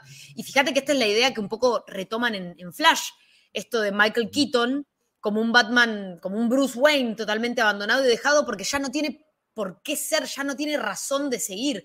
Y, no es hasta que lo vienen a buscar a tipo, necesitamos a Batman otra vez, que él puede, nada, cortarse el pelito, afeitarse y ser de vuelta, porque él no, no sabe quién es si no es Batman. Eh, en Flash hay una escena fantástica donde él está hablando con el Barry 1, digamos, en la cueva y le dice, yo perdí a mis padres y ese dolor me hizo quien soy. De hecho, no sé bien quién soy sin ese dolor. Está diciendo como 70 años, es bastante fuerte, me encanta ese. Em, en este caso, eh, ahí me, acordé del diálogo de Dark Knight, es que cuando Harvey muere, Batman dice, em, porque yo no soy un héroe, no, no, no como Dent. Entonces, él ahí decide culparse por los asesinatos que cometió Dos Caras y eh, cuando Batman se está yendo corriendo hacia la moto y suena la fanfarria fantástica de Hans Zimmer, eh, Gordon dice, y bueno, el hijo de Gordon le pregunta, ¿por qué está corriendo, papi? Y él le dice, porque es el héroe que, que Gotham merece, pero no el que necesita ahora. O sea, el que necesita es Harvey Dent. La ciudad necesitaba un héroe como Harvey Dent, un tipo transparente que hacía todo por la ley, inspirador, que metía en cana a los criminales, pero el héroe que merece es Batman, porque cuando obtuvieron a Harvey Dent, Harvey Dent se quebró abajo del peso de las cosas horribles que el Joker le tiró encima, porque Joker es la representación de Gotham tirándote lo peor que siempre tiene encima de tu puta cabeza para que te quiebres. Y el único que no se quiebra es Batman, excepto en sentido físico, cuando le rompen la espalda, pero eso es distinto. Y de hecho, eso es algo que está muy bien, porque Bane, antes de hacerle la gran página de Nightfall del Batman número 498, dibujado por Jim Aparo, le dice, me preguntaba qué se iba a quebrar primero, tu espíritu o tu cuerpo. Y el cuerpo se quiebra, pero el espíritu de Batman, a pesar de que está muy bajoneado, y con justa razón, nunca se termina de quebrar. Porque eso es algo que tiene que ver con, para mí, humildemente, de qué se trata esta película. Y tiene que ver con esto, o sea, aunque el término que voy a usar suena contradictorio a lo que dijo Tommy, en realidad estoy con lo que dijo Tommy porque se trata sobre Batman, es decir, se trata como Tommy decía recién, se trata sobre Bruce Wayne, se trata sobre el ser humano que está adentro de ese traje. Y eso es una de las críticas que creo que siempre se le pegaron. The Dark Knight es una película muy cerebral, es una película muy de planes fríos, calculados, de, charlas filosóficas y, debates interesantes sobre los temas que la película plantea, heroísmo o, no sé, o villanía, eh, orden o caos o anarquía, eh, qué pasa cuando presionas a la gente y se quiebran. Y por otro lado, The Dark Knight es una película mucho más visceral, que te muestra lo que se siente, cómo se siente él en ese punto. No importa tanto el si los barriles de, pólvora ya estaban en tal lugar, o cómo hizo Batman para entrar a Gotham si Gotham estaba sitiado, o cómo hizo para volver de Medio Oriente. ¿Cómo hizo para pintar con nafta el, el, puente? Y, ¿Cuánto tiempo estuvo ahí antes de entrar a Gotham pintando el puente con, con coso? Además tenías un temporizador, tipo la bomba, tenía unas horas, tenía tipo, primero unos días, después unas horas, pero cuando él llega ya tiene unas horas. O sea, me estás diciendo que gastaste un par de minutos que podrías haber usado a tu ¿Par minutos? Pero el tipo colgado ahí haciendo rapel, pintando el, el, eh, que, ¿cómo hizo? Porque encima la tiene reclara, pero pintando con nafta el logo de Batman en el puente. Eh, sí, te rebanco, pero estuvo dos, tres horas mínimo ahí colgadito, tipo, es un laburo. Bueno, pero es una película de superhéroes, o sea, más allá de que sea Nolan y su hiperrealismo, y te diga, no, porque eh, el, sueño dentro de un sueño, dentro de un sueño, y el rombo girando, y la, perinola girando, bueno, sí, igual es una película de, de Batman, entonces pero ya no podemos decir que Alfred lo hizo porque Alfred ya se había ido para ese momento. Entonces tuvo que ser él. No tenía ningún otro secretario. Capaz fue Lucy Fox, pero no lo veo, no lo veo colgado pintando el cosito. No, no. Eh. Por ahí, ojo, ojo, mirá lo que acabo de pensar, ¿eh? Tal vez fue el piloto automático del, del Batwing. Eh, eh. Ah, es como, es como un dron. El dron, viste que ahora forman cosas en el aire. Bueno, lo mandó a que pintara a él con un. Le pegó un pincel con nafta y, lo pintó el, el dron. Pero para, eh, algo que dijo Alan, eh, lo, quería como hacer un pequeño paréntesis, porque algo que, dijo me parece como súper interesante y creo que esto lo hemos hablado nosotros, digamos, por, nuestro grupo en donde hacemos podcast diario, pero con audios, que a la gente le cuesta mucho ver al héroe, ver como lo negativo del heroísmo, como ver esto de qué difícil que es para el héroe caer y, no saber levantarse y no poder levantarse. Y creo que es algo como súper humano y creo que para mí es una de las cosas como más interesantes por ahí de estas películas. Y no quiero hablar de Amazing Spider-Man 2, pero lo haré, porque es una cosa como parecida, ¿no? Más allá de que Amazing Spider-Man 2 tenga otros problemas, como que uno también de los comentarios comunes de internet es tipo, uy, pero se lo paso siempre llorando, uy, pero ese Spider-Man es un perdedor, porque fíjate, ni la novia, ni esto, ni esto. Y si bien mucha gente que lo dice conoce al personaje, suele tener este tipo de problemas, como que se siguen quejando de esto de que al héroe le cueste, de que el héroe esté angustiado, de que el héroe llore, de que el héroe... Y acá pasa un poco esto en esta película. Es una película en donde, como muy bien dijo Tommy, hasta los 40 minutos finales de la película, no ves al, al, Batman con el traje, con la voz así, sino que lo ves mal, lo ves, lo ves rengueando, lo ves triste, lo ves confundido, lo ves como reencontrándose con el rol en una posición difícil y creo que la gente muchas veces no se banca eso, no se banca ver que Spider-Man eh, está triste y, llora en su, en su pieza mientras escucha un audio del tío Ben. A la gente no, no, no le interesa eso, no, no va a consumir superhéroes para eso. Y me parece que es súper válido porque por ahí hay gente que no conecta por ahí, pero siento que capaz estas películas nos pegan mucho más a quienes conectamos con el personaje por, la, por esto, ¿no? Por, querer verlo parecido a uno en el sentido de caído, triste, solo y confundido. Y si te lo tenés que bancar una hora y media de película para después ver cómo hace para levantarse, vale la pena. Y encima hay otra cosa que esto también lo agrada, que en Dark Knight vos tenías un villano que era no solo fantástico, sino, eh, pero caótico, pero villano. O sea, muy malo malo nivel es un tipo loco haciendo cosas malas y era súper fácil de repudiar porque es claramente un villano.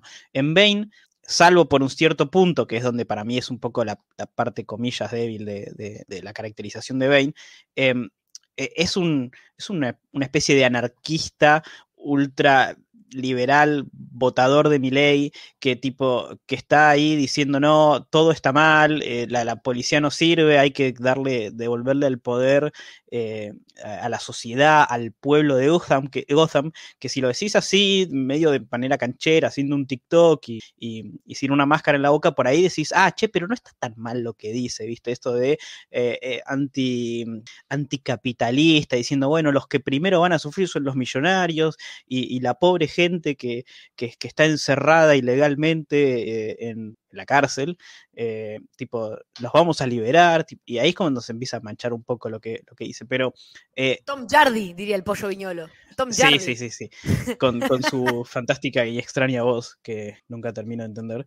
Eh, para eso que decís, Re, hoy cuando veía la escena de Bane, creo que enfrente como... Black Sí. Blackgate, la presión de Blackgate. Sí. sí, yo decía como, como siento que esto lo, pones en internet y un montón de gente agarra viaje parecido a lo, de, a lo del acertijo en el Batman de Matt Reeves. Un chabón en internet dando discursos de odio, pero arengando a cierto, a, cierto grupo de personas, en donde ese grupo de personas empieza a decir, che, este chabón tiene razón con lo que dice, está muy bien lo que está diciendo. Claro, eh, pifia todo cuando dice, bueno, sí, pero la bomba atómica va a explotar igual, y ahí es como que se cae la careta de, bueno, sí, es bastante malo también lo que quiere hacer.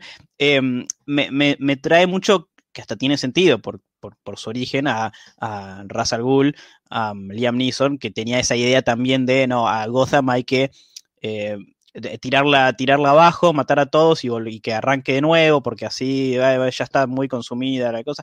Em, entonces, como que al no ser tan villano como, como el Joker, como esa cosa de que alguien podría decir, no, Bane no es tan buen villano. Y encima al final hay una especie de plot twist donde no era el villano eh, tan principal, pero sí. El poder del amor. En donde el aparece poder, el poder del, amor.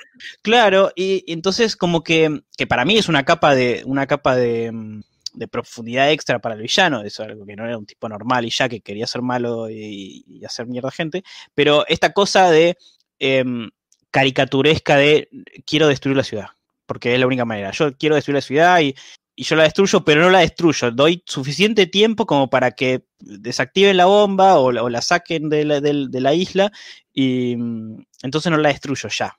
Eh, y creo que eso también choca con este público que había visto a The Dark Knight y, mm, Batman Begins como es el Batman realista, tipo es el Batman como si fuera en, nuestro momento, como si apareciera acá y, en esas mismas reglas. Eh, entonces esta cosa de una idea, eh, porque el, Joker, si bien cometía estos actos atroces, eran también actos atroces muy realistas, donde buscaba eh, ciertas cosas concretas y súper identificables como algo real. No estaba, no tenía un plan, no tenía un plan, eh, eh, no, tenía un plan para conquistar el mundo o para, no sé, llevarse el agua del, planeta y venderla y hacerse millonario. Y, y Bane tiene un poco de esto de, ¿y cuál es tu plan? No, destruir destruir la ciudad. No, bueno, pero ¿Y, qué ganas con eso? No, no, yo no gano nada, yo quiero destruir la ciudad porque razones. Entonces, como que eso también me parece que, me parece recontra comiquero, porque es un plan que cualquier villano del cómic haría, tipo, bueno, sí, yo quiero hacer mierda a la ciudad porque quiero hacer mierda a la ciudad y, listo, y lo hago, porque puedo. Y, aleja un poco a este público que venía tan arriba en The Dark Knight de decir, ah, no, porque eh, si yo no lo veo en, en, la película de Nolan de Batman, no pasa en la vida real. Míralo Batman, se cae de un quinto piso, se hace mierda. Recontra real, lo, ya está. Un alegrón. ese el nivel de realismo. Em, respecto a lo de Bane, absolutamente. Em, que, confluyen varias cosas interesantes ahí, porque por un lado está esta cuestión de que si es, no, no es comiquero. La segunda historia en la que aparece Bane eh, establece este, casi este mismo backstory. La única diferencia es que él y Italia no se conocen de chico. Pero en Bane of the Demon, que es una miniserie de cuatro números, escrita por Chuck Dixon y dibujada por Graham Nolan, los dos creadores de Bane, em, establecen que Ra's al elige a Bane como su siguiente eh, heredero después de que Batman lo, rechaza múltiples veces y se enamora de Talia. Y Talia nunca le da ni cabida. Eh, y esto está, o sea, en una película que no es muy comiquera, tiene una referencia directa a eh, la segunda historia en la que aparece Bane después de Nightfall, que también está referenciada acá, porque Bane lo caga trompadas a Batman y le rompe la espalda casi en la baticueva, porque en el sótano de empresas Wayne, de donde después le chorean toda la tecnología. pero entiendo que capaz que, la, capa más que nada visual de, hiperrealismo pretendido que tienen las películas de Nolan, de esta sensación de no, hay comic book shame o no es comiquero. Yo creo que es muy comiquero, los elementos están ahí, están visualmente un poco cambiados, pero están. Y puntos extra para mí, para Tom Hardy, porque o sea, Bane, este, esta versión de Bane me encanta, me parece muy entretenida me parece excelente. Y eh, por sobre todo Tom Hardy que tiene que actuar otra vez solo con sus ojos, como muchas veces le pasa, porque tiene el 70% de su rostro cubierto, pero lo hace re memorable. O sea, es, es un villano del que Está bien, después un poco nos vimos inundados por eh, adaptaciones de cómics, pero eh, fue, y creo que sigue siendo, bastante memorable. O sea, es, no es un villano genérico del que te olvidas fácil. Ni hablar más allá de la cuestión distintiva de recontracagarlo a trompadas a Batman y, y romperle la espalda. Pero digo, más allá de eso, su performance es memorable también. ¿qué le queda al otro Bane, no? Tipo al, Bane de Batman Robbins, porque sí, sí, que es más visualmente, es, más visualmente parecido al del cómic, ¿no? Pero eh, de memorable no tiene nada más que el momento donde se queda sin el aceite de Venom y, se hace todo chiquito, es la, mejor parte de Bane. Pero digo, em, es, muy raro eso. Y, y Bane tiene una de estas cosas que hasta si. Pará, porque me había olvidado de lo que, lo que estaba por decir. Tengo muchos problemas con la voz de Bane. Acá tengo que ser muy honesto. Oh. No, no soporto. oh, Batman, he's going to do, Tipo, no, no, no, sé si se escuchó eso porque lo hice en el micrófono, pero eh, eh, me cuesta mucho. Yo entiendo que no querían que fuera Darth Vader. Yo, eh, desde la, partir de no quiero que sea Darth Vader. Que tiene una recera como Darth Vader cuando están en, la, pelea final, antes de que sepas que Talia es Talia, donde le termina como rompiendo un poco la máscara y empieza a respirar medio tipo. Ah, sí, sí, el asmático. Y lo agarra, sí, sí, sí, y lo agarra y le dice, Where's the button? Y, es una escena como un poco más violenta, pero muy parecida a la del final de, episodio 6. Exacto, es tipo, es, dar, no querían ser Darth Vader, pero me, cuesta, hay veces que me cuesta verlo al, al, al monstruo gigante de Hardy puro músculo y tener esa vocecita de, inglés, de, británico súper simpático, que, oh, quiero ser tu amigo, Batman. Tipo, no, no, ¿cómo tiene esa voz? ¿Qué pasó? Chicos. Bueno, eh, eh, soy muy honesto de que nunca puedo eh, tomar en serio a, Bane por, por, su voz, pero ahora volviendo a la serie que, que esto compete, em, el Bane de Tom Hardy tiene esta cosa que yo siempre lo vi como un, antagonista de, Batman, en el sentido que es lo que Batman, lo que Bruce podría haber sido si hubiera seguido con Ra's al Ghul. Esta cosa de em, seguir esta, esta, cosa de, bueno, eh, hay que limpiar la ciudad como sea, como sea, el mal hay que, el mal entre comillas, em, hay que erradicarlo. Si hay que destruir toda la ciudad, hay que destruir toda la ciudad. Si hay que envenenar el agua, hay que envenenar el agua. Eh, no, hay, no hay grises en esto, no hay otra manera de trabajar. Y, y, Bane representa eso, el, salvajismo, hasta, hasta la misma... Eh, esa, misma escena de Bruce saliendo del pozo con los murciélagos y Bane saliendo, entre comillas, porque termina saliendo, spoilers, pero que ahí, ahí es donde una, un poco me duele el plot twist, porque el plot twist me arruina un poco esto, de tipo, yo quería que sea exactamente Bane el que haga esto, Em, él también saliendo del pozo y teniendo que, que, ir adelante después de haber estado ahí encerrado en el pozo de Lázaro. ¿Es el pozo de Lázaro? No es el pozo de Lázaro. Pero, pero esta cosa de renacer, temáticamente es podría ser el Pozo de Lázaro, porque nunca le, ponen nombre a la cárcel y para mí es el Pozo de Lázaro. es más, no, te voy a mentir, Tommy, no había pensado en ese lugar como el Pozo de Lázaro hasta que lo comentaste vos recién y ahora no puedo sacar la idea de mi mente. Es que es fantástico porque es un lugar donde, donde, renace Bruce, donde renace Bane, donde renace Talia, donde eh, eh, tenés esa cosa de, bueno, volví a la vida cambiado, entre comillas, y es básicamente lo que hace el Pozo de Lázaro, revivís. Em, hasta encima, cuando está Bruce encerrado, ¿a quién ve? A Ra's al Ghul de vuelta, el, cameo de Liam Neeson, así que, y le dice, no, yo soy inmortal de otra manera. Entonces, el pozo de Lázaro. Em, entonces, esta cosa de que em, Bane es lo que se, tendría, se podría haber convertido Bruce si no hubiera tenido el, heroísmo y, esa, y, a los padres, sobre todo, el, mensaje de los padres y la, crianza de, de, ¿cómo se llama? de Alfred, eh, claro, y de, y Thomas y Marta, eh, si no hubiera tenido eso, se hubiera transformado en, en Bane. Entonces es como que eh, es tan clásico de esta versión de, héroe que lucha con su antagonista, hasta en, esta cosa muy. Después lo hizo el MCU todo el tiempo, en todas las películas de origen, pero que es la misma versión del héroe, pero malvada y listo. Em, entonces, me parece que funciona bárbaro eh, Bane como, como villano de esta película. Es más, te agrego algo, un, par de cuestiones, un poco encauzando de vuelta esto que, que les venía comentando, de, para mí, de qué se trata la película. Por un lado, es visualmente me encanta, tiene un montón de secuencias que me parecen muy memorables, pero hay una en particular después de la secuencia, la primera secuencia del hijackeo del avión, donde Bane eh, secuestra y hace poronga el, el avión de la CIA, eh, hay una toma cuando Bane secuestra al doctor Leonid Pavel y van agarrados como con un cable a un avión de, carga que vuela hacia el horizonte. Esa secuencia, en relación también a esto que decía Marian sobre eh, recordar las películas anteriores y cómo eso enriquece la experiencia, la toma del avión con Bane colgando y el avión alejándose es idéntica a la toma de Dark Knight en la que Batman está eh, huyendo de Hong Kong con Lau.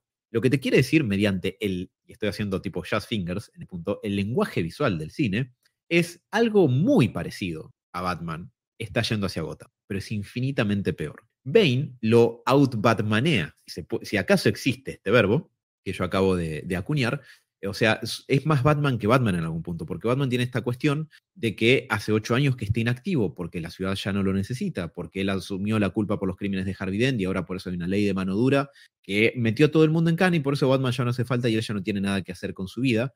Mientras que Bane, lo único que hizo en ese tiempo fue crecer literal y figurativamente, y ahora se le planta, o sea, están literalmente de igual a igual. Bane es lo mismo que Batman en algún. Tiene un origen similar, la Orfandad y la Liga de las Sombras, utilizan recursos y trucos similares, pero en todos ellos Bane parece que es mejor hasta que Batman reconecta con lo que lo hizo, una de las cosas que le hizo ser Batman, que es el miedo. Y el miedo, no como, una, como un obstáculo, sino como una herramienta, como un motivador, le permite encontrar la fuerza necesaria a salir del pozo, igual que Bane, igual que Talia, y volver a salvar Gotham.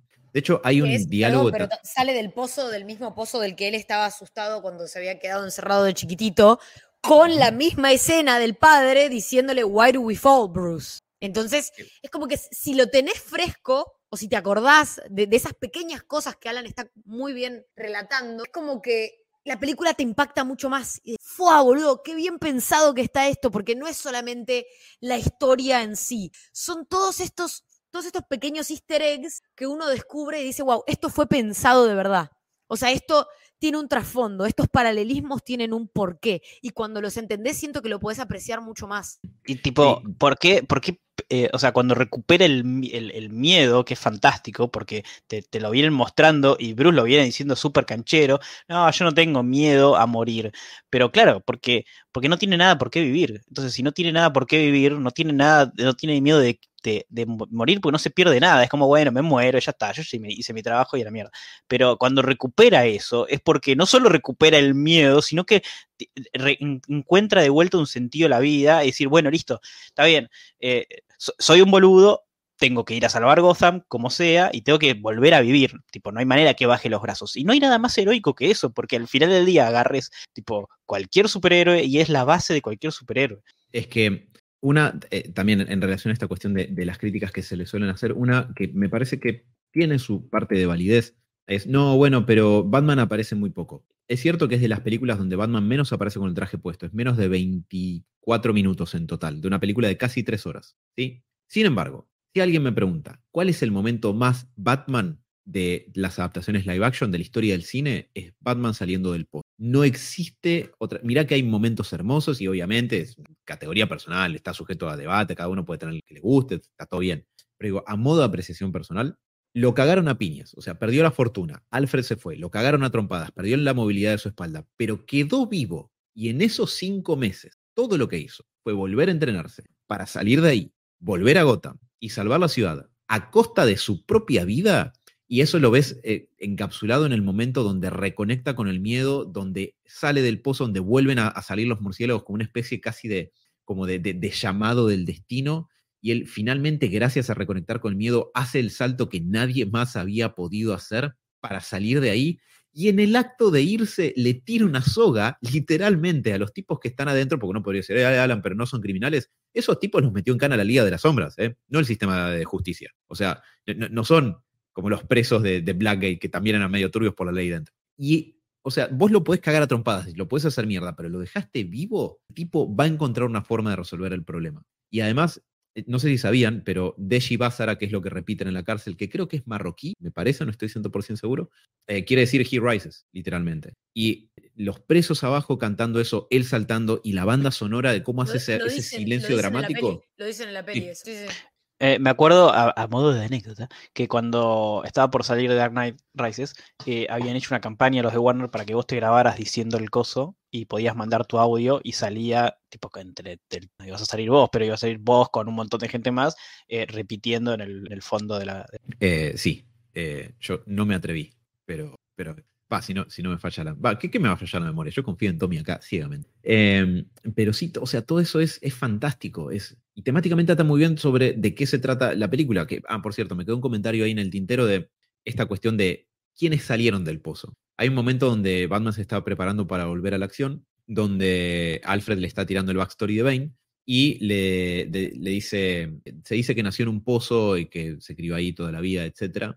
Y Alfred le dice, a veces un hombre sale del pozo, a rises from, no, em, sale de la oscuridad, perdón, dice, a man rises from the darkness. Y ahí, mientras Alfred dice, a man rises from the darkness, la cámara toma el batitraje saliendo hacia la superficie. Alfred dice, sometimes the pit sends something back. A veces el pozo manda algo de vuelta. Em, hasta ese momento Bane, pero eventualmente lo que el pozo manda de vuelta hacia Gotham, renovado, es Batman eventualmente. O sea, hace un circuito narrativo maravilloso en relaciones. ¿Y por qué es maravilloso? Porque ¿de qué se trata la película? Para que esto sea el cierre del personaje, para que esto sea el final de esta versión de Batman, los stakes, o más bien, lo que está en juego, lo que Batman tiene que superar, tiene que ser lo más alto que haya encontrado hasta ahora. Y lo es, porque básicamente hay dos cuestiones, eh, no, no necesariamente dos cuestiones, pero digo, el desafío que Batman tiene es salvar Gotham a costa de su vida, o sea, estar dispuesto a dar su vida por Gotham o que todo vuela a la mierda y literalmente no quede nada de la ciudad para la que él invirtió toda su vida en tratar de... Los stakes no pueden estar más altos que, que esto.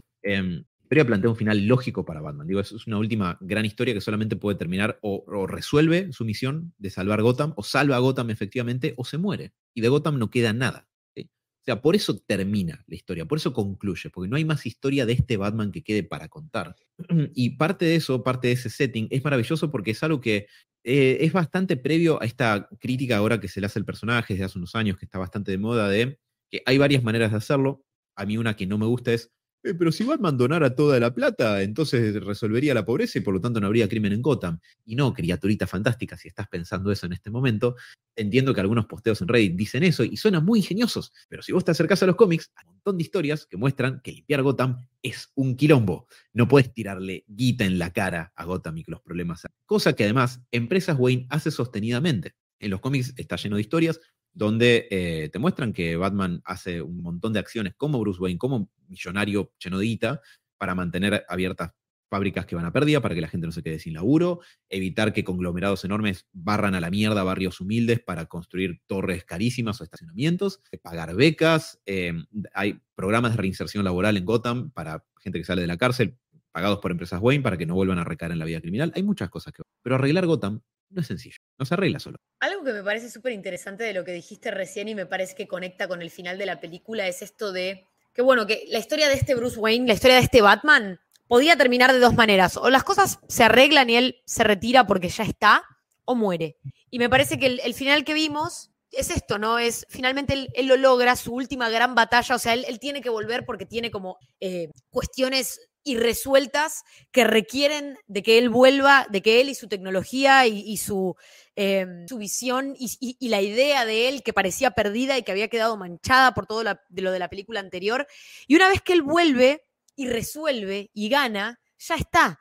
Digamos, es su momento de dar un paso al costado y de dejar que otra persona, que otra persona que, y acá está lo interesante, que eh, es, quien al final se convierte como en, Robin y toma eh, control de la baticueva, él empieza, como que Batman es una idea, y esto para mí también se trata mucho de esto, la película, de que Batman es una idea, y es una idea que alguien toma para resolver algo, que puede ser salvar a la ciudad, resolver alguna injusticia, resolver alguna cuestión personal en el interín, pero es la idea de hacer que el mundo sea un poco más justo y de vos cumplir una misión a partir de que te diste cuenta de una injusticia o de que te sucedió una injusticia. A Bruce Wayne le pasó y vivió un montón de años para llegar a un punto en donde dijo, ya está, hasta acá llegué. Ya, ya resolví todo lo que podía resolver yo. Pero no es que ya no va a haber más injusticia. Pero ahora otro personaje en la película es como que descubre que el, mundo policial que él creía perfecto e ideal, eh, al final es una cagada y es una mierda y, ya no si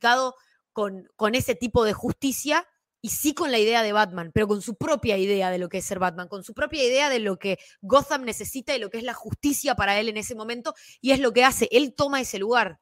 Y cuando él no esté más, porque muere, o porque resuelve hasta un punto en donde dice, ya está, otra persona va a encontrar otra injusticia para tomar ese lugar. Y me parece que es mucho de eso, no es la idea de legado, pero la idea de que Batman es mucho más que Bruce Wayne, sino que es esta cuestión de tomar cartas en el asunto cuando ves un... y no quedarte al costado, sino tratar de hacer algo para solucionarlo. Entonces me parece que la película termina una historia, pero empieza otra y deja esto como idea central de que ser Batman es una idea y no tenés que ser Bruce Wayne, millonario, filántropo, playboy, lo que sea, eh, es el Iron Man, perdón, pero no, no tenés que ser eso, sino que siempre vos podés tomar las cartas en el asunto y te lo terminan de decir como cuando te dicen que un héroe es alguien que, Alan, por favor, le pone una, ese que es tu frase favorita, por favor.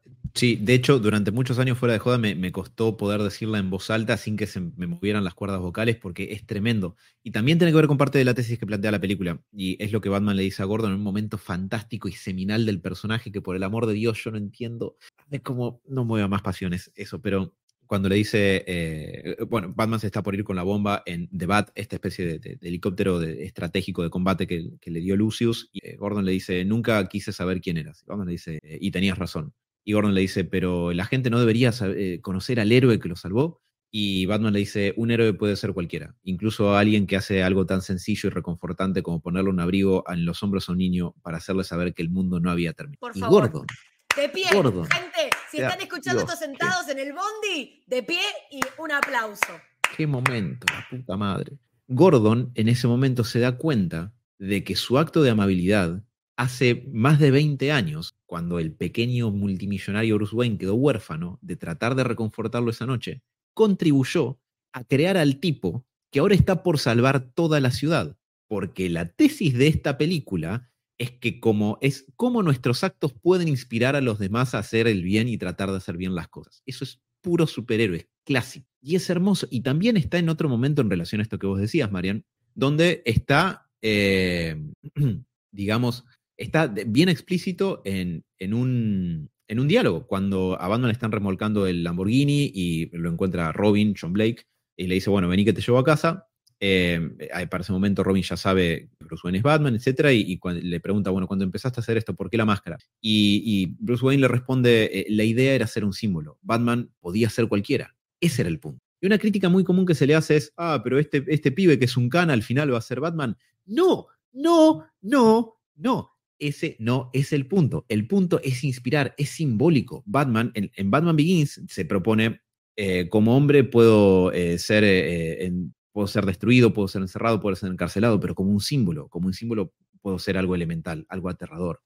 Saludos a B de Vendetta, ¿no? Tipo, las ideas. los hombres se mueren, las ideas son inmortales, no se pueden matar, así que la idea de Batman es eso.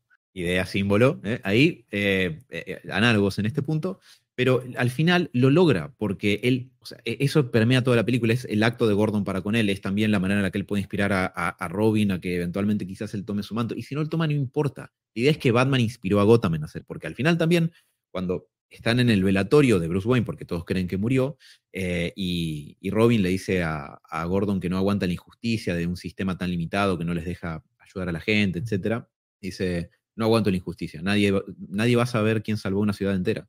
Y Gordon lo mira dice, claro que sabe. Fue Batman. Eh, corte A e inauguran la estatua de, Batman, lo que me imagino que es el ayuntamiento de Gotham. Eh, esa idea está presente en todas esas acciones. Eh, además que hay algo que es fantástico, que te das cuenta que si esta película hubiera salido ahora, uno diría, ah, bueno, pero yo soy Gordon Levitt, es, es, Robin, porque la secuela es el nuevo Batman. Y justamente no, o sea, no iba a haber continuación, o sea, es solo para marcar el, este punto que vos decís. No es que, ah, no, bueno, mirá qué lindo que queda, pero la próxima película va a ser Batman con Joseph Gordon. No, no iba a haber próxima película, era simplemente decirte, cualquiera puede ser Batman, él puede ser Batman, tipo, el, nuevo, el nuevo huérfano puede ser Batman, eh, simplemente por querer cambiar las cosas y ayudar un poco de una manera donde antes no podía. Eh, entonces, ni siquiera esa justificación sirve. Absolutamente. Y ahí quiero un cachito pegar eh, una pequeña vuelta después de esto, porque yo me voy, me voy a ir mucho, ya me estoy yendo mucho, ya. Bueno, recién vamos por una hora y, monedas de lo que van a ser un programa de siete horas que estamos grabando, así que todavía hay bastante tiempo para seguir abriéndonos en aristas, pero digo, va a pasar. Em, Uy, por Dios, tengo que refrenar todas esas secuencias que vienen para no comentarlas como un fanboy remojado en cocaína. Vuelvo a una cuestión que me quedó pendiente. Algo que está, entre comillas, está bastante de moda de eh, criticar al personaje es esto de su uso del dinero. Que entiendo que sea válido, pero si los guionistas que escriben a Batman no encuentran una forma de resolver esa pregunta de cómo es que Gotham no se arregla con guita, quizás no estés escribiendo bien a Batman. ojo, los guionistas lo hacen. El problema es que es una crítica fácil, que los cómics una y otra vez muestran que hay una buena respuesta a esa pregunta. Pero bueno, la cuestión es que eso también está, no, tanto la cuestión de la, de la, guita, sino la crítica que se le hace al personaje, que hoy está bastante en boga, arranca a estar bastante clara ya en el, de nuevo, en el texto de la película, cuando Alfred se da cuenta de que Batman se está preparando para volver después de ocho años de hermetismo, y le dice, eh, si se está preparando para volver, bla, bla, bla, eh, básicamente le dice, mira, medio que te van a matar. Eh, y Alfred le dice, eh, la ciudad necesita a Bruce Wayne, sus recursos, su conocimiento, no necesita su cuerpo, su vida. Esa época ya pasó. Y bueno, Batman le dice, te da, te da miedo que si vuelva a salir, eh, falle. Y Alfred dice, no, me da miedo que quiera fallar. ¿no? O sea, que estás buscando que te maten, porque no tenés otra cosa por la que vivir. Pero el argumento también que está ahí planteado es si sería mejor para Gotham si Batman invirtiera su fortuna en infraestructura eh, y la película lo problematiza de una manera genial para hacerlo parte de la trama sacrificarse como Batman o intentar darle energía limpia y renovable a la ciudad. ¿no? Es decir, Alfred le dice, está el proyecto este de energía limpia, bueno, Alfred y otros personajes, o salir a matarte haciendo de Batman algo que no haces desde hace ocho años. Y spoilers, resulta que al final lo que Gotham sí necesitaba era Batman, porque a fin de cuentas esta es una historia de Batman y sobre Batman. Entonces, de eso se trata también. Y otra cosa también importante en relación a esto, Gotham queda sitiada gracias a haber esto, palabras mías, siéntanse libres de poder parafrasearlo como les, gusta, les guste. Pero Gotham queda en el quilombo que queda debido a no haber atendido sus iniquidades. La ley Dent es una ley de mano dura, eh, ¿no? Digo, frente a esta chicana fácil de que Batman es el facho rico que le pega a los pobres con equipo de alta tecnología porque lo puede pagar, ¿no? La película plantea que desatender las desigualdades sociales de Gotham por mucho tiempo se vuelve genuinamente un problema para la misión de Batman, porque la película o sea, Batman arranca la película retirado creyendo que ganó, pero gracias a que nadie, ni él, el Estado, ni empresas Wayne atendieron la desigualdad y la pobreza de Gotham, se terminó generando un caldo de cultivo enormemente peor que el crimen que él combatió en primer lugar. De hecho, incluso está este diálogo con Robin cuando eh, John Blake aparece en la mansión Wayne y le dice, yo sé que vos sos Batman, básicamente, eh, le dice, el orfanato solía estar financiado por la Fundación Wayne. Cuando Robin se está yendo, le dice, ¿cómo es que solía estar financiado por los... Le dice, sí, claro, el dinero dejó de llegar. O sea, no puedes desatender Gotham de esa manera, no puedes desatender las desigualdades sociales, no puedes desatender que los pibes que salen del orfanato no tienen laburo o que meten la cana mete en cana cualquiera, porque después viene un fascista que te dice, el problema es la gente corrupta, la gente corrupta es que te vienen mintiendo desde hace mucho tiempo y ahora vamos a tomar la libertad y dársela de vuelta a la gente de esta ciudad. Le vamos a we give it back to you, the people, ¿no? Cuando en realidad quizás lo que tiene atrás de él es un explosivo que va a volar todo a la mierda y por no sé, me hizo resonar esa secuencia. Mi punto es, este, este argumento eterno de ah, Batman es un millonario que le pega a los pobres, si uno mira de cerca esta trama, puede ver que si Batman efectivamente fuera eso, sería muy problemático para la misión de Batman en primer lugar. Eh, miren el quilombo que se arma en Gotham gracias a que le dejó de dar pelota.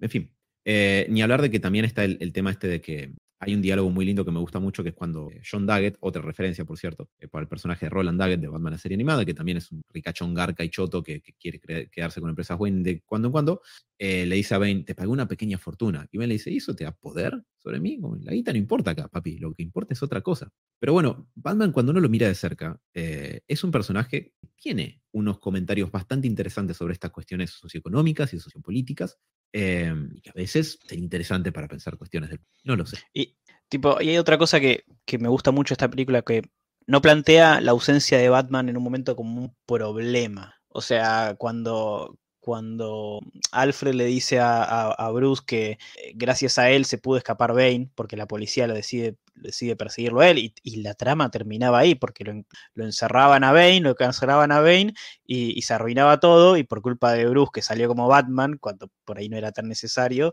eh, eh, arruinó todo. Entonces, hasta, hasta es fantástico esto de que Bruce Wayne como Bruce Wayne y, sin querer vivir como Bruce Wayne debería vivir, tipo ser el, millonario, el que, el que le va bien, el que incluso con, esta idea de darle la plata a los más necesitados o, financiar el proyecto de energía renovable eterna al infinito, o eh, que hacer que efectivamente con las ganancias y, las regalías que recibía Wayne por su empresa eh, llegaran al, orfanato, eh, dejando de, lado esa vida, que es la vida o sea, si, sin Batman es la vida principal que le queda a, Bruce Wayne, también eso trae problemas. Tampoco eso, eh, también eso le trae problemas a Gotham como, ciudad. No es simplemente, ah, bueno, yo dejo de ser Batman me encierro en mi casa y ¡pum! a la mierda. Eh, la responsabilidad con el poder que tenía eh, Bruce de, ser millonario y de ayudar era, era muy grande. No, era solo, bueno, yo ayudo siendo Batman y ya. Eh, no solo deja de lado su vida, sino que deja de lado Gotham, diciendo, bueno, ya está, yo ya hice lo que tenía que hacer, me quedo acá encerrado, tal, Rachel se murió, no, necesito ser más Batman, ya, si mañana me muero, me muero. Y no, había un quilombo tremendo que pasaba en la ciudad y por, también por su culpa de, omisión, eh, también terminó siendo quilombo. Es que en relación a, ese tipo de, cuestiones es lo que me parece que hace que todo lo que pasa sea, tenga el nivel de impacto que tenga y no son no hay como secuencias de acción que uno diga, ah, está muy buena, pero no tiene mucho que ver, como que es una película bastante espesa también porque construye sobre todo lo anterior y todos los actos de los personajes tienen resonancia también por esto que, vos comentaste, Tommy. Y que si yo lo, esto que vos mencionabas me hace pensar en la cuestión de los stakes que yo les comentaba, ¿no? Y creo que excepto Endgame, que se la juega mucho en la cuestión de darle un cierre a esas primeras 22 películas, Dios mío, como si fuera poco, del MCU y con el, el desenlace que tiene el personaje de Iron Man, no sé si otra película llega a jugársela a ese punto de poner tan en riesgo el personaje principal, porque yo me eh, estuve muy cerca de creérmela, de que verdaderamente la película iba a terminar con que Batman se sacrificaba y moría eh, al final de esta película, y creo que era una lectura verosímil, digamos, si uno está viendo la película y, se encuentra con eso. Es más, yo les comentaba el otro día, no sé si a ambos o solamente a Marian, pero que en el cine accidentalmente me spoileé cuál era la secuencia final, porque, y me, me di cuenta de que Batman iba a terminar vivo, a pesar de que después, gracias a la película, me lo olvidé y el final me llegó de todas maneras, y es que cuando eh, eh, Batman está en, la cueva y está investigando quién fue esta mina que, que le robó las, las, perlas de la madre y toda la cuestión, y está teniendo este diálogo con Alfred, de que Alfred le dice, yo no quería, eh, o sea, en Gotham solamente para usted hay dolor y tragedia, y yo quería algo más para usted, que también, que bien Michael Caine. Bueno, eh, eh, en, esa, en esa secuencia donde Batman está hablando con Alfred, Alfred le dice, yo esperaba todos los años que usted no volviera a Gotham y todos los años me tomaba vacaciones. Y me iba a este río que está, eh, perdón, a este, este, bar que está a, las orillas del río Arno, en, Florencia, en Italia. Y en ese momento, yo que la fui a ver al IMAX el día del estreno, la secuencia de Alfred yendo a tomar Fernet cambia a resolución IMAX. Y yo dije, no hay forma de que Nolan haya filmado a Michael Caine yendo a tomar un cafecito en formato IMAX si acá no hay algo importante. Y dijo, bueno, claramente la última escena de la película va a ser que Alfred levanta la vista y, y se encuentra Batman en la mesa de al lado, que efectivamente termina siendo así, lo cual me parece superlativo, es sublime, porque como fan de Batman no saben lo raro que es ver que Batman no la pase como el ojete. Bueno, si son fan de Spider-Man, lo, tienen bastante claro. No les, cuento nada nuevo.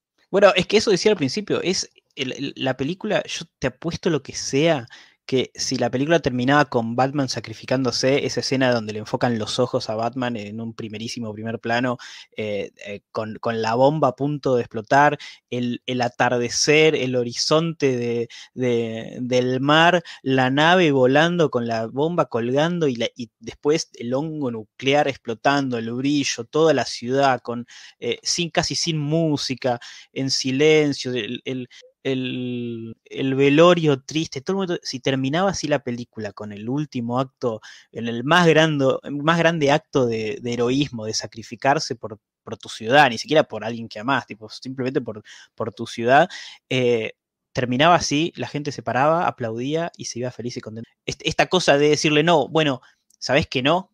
¿Sabes que eso es lo que te quiere hacer creer Batman? Que, se murió, pero no se murió, tuvo, tiene su final feliz, mierda, carajo. Se va a ir a Italia con la chica que está buenísima, que le, le gusta.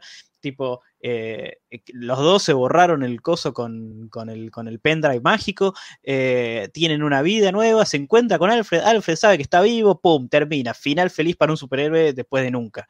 Pasa que en ese eh, punto es como que Batman en sí, no la idea de Batman, pero el Batman de Bruce Wayne es como que muere ahí. Es como que esa es la última vez que lo vas a ver porque ahora vas a ver a Robin y después vas a ver a otro, probablemente Robin también, pero como que está muy bueno y siento que, que, es lo que vos decías, Tommy, no, no vemos eso, películas de superhéroes, no vemos, vemos generalmente el, el, sacrificio, ¿no? La muerte, se murió siendo un héroe, se murió, pero no esto de que continúa. Y me imagino que para los fans de Batman debe ser muy raro verlo continuar, verlo encontrar una vida post-Batman. Y algo que me parece muy hermoso de todo eso, también es porque no es solamente que Batman salvó a la ciudad como siempre y no sé cuántas personas no se murieron y al final, sino que es muy lindo todo lo que él hace con Selina. Cómo la trata, cómo la salva, cómo se salva él mismo, o sea, Bruce Wayne, y cómo recupera una vida de persona normal, o quiere casi que por primera vez, porque nunca la tuvo, o sea, desde que se murieron sus padres, que él está eh, siendo Batman. Y, y, lo que hace también con Selina, que cree en ella, que le dice, siempre, siempre le dice, hay más en vos que esto que estás mostrando. Y confía en ella, y ella lo defrauda, y él vuelve a confiar y la necesita, y le hace mostrar, o sea, le muestra que ella es mucho más, que ella tiene bondad en ella misma, más allá de que de San Hathaway, bueno, ¿qué vamos a decir? Pero, pero sí, como que esa, escena es hermosa, no solamente porque Bruce tiene otra oportunidad y sabes que Gotham no solamente que está salvada, sino también que está en buenas manos, sino que es tipo, es salvar a la pequeña persona, es hacer lo que Gordon hizo con él, él lo hizo de, otra manera, pero él lo hizo también con Selina. Entonces es como ver el heroísmo en muchos niveles, verlo en una forma más paternal, Alfred con él o Gordon con él, verlo en una forma más macro, que es Batman con la ciudad, y verlo en una forma más romántica o de pareja, que es este uno a uno que tiene con Selina, que era un personaje que vos decías es irrecuperable, pero no, porque, porque él insiste, insiste en ver lo bueno de ella y, y terminan, terminan juntos, que es hermoso. Eh, es más, estaba pensando recién con esto del final feliz del, del héroe, que, que, que, en los cómics es imposible de hacer, pero en, en las películas el único ejemplo que se me ocurre así como decir, ah, bueno, sí, es el Capitán América. Y también, y también está esa, ese, esa especie de negacionismo eh, de, de, del fanático de decir, no, no puede terminar así. O sea, yo, yo quiero, yo necesito más historias de Chris Evans como el Capitán América, necesito que vuelva. Entonces no puede tener un final feliz en el pasado bailando con el amor de su vida, ¿no? No, no, lo permito. El, el, final tiene que ser como Batman versus Superman. Se muere Superman, llorás un segundo y después ves que, que, se mueve la Tierra y decís, ah, no, me, me, querés engañar, está vivo Superman, no se muere.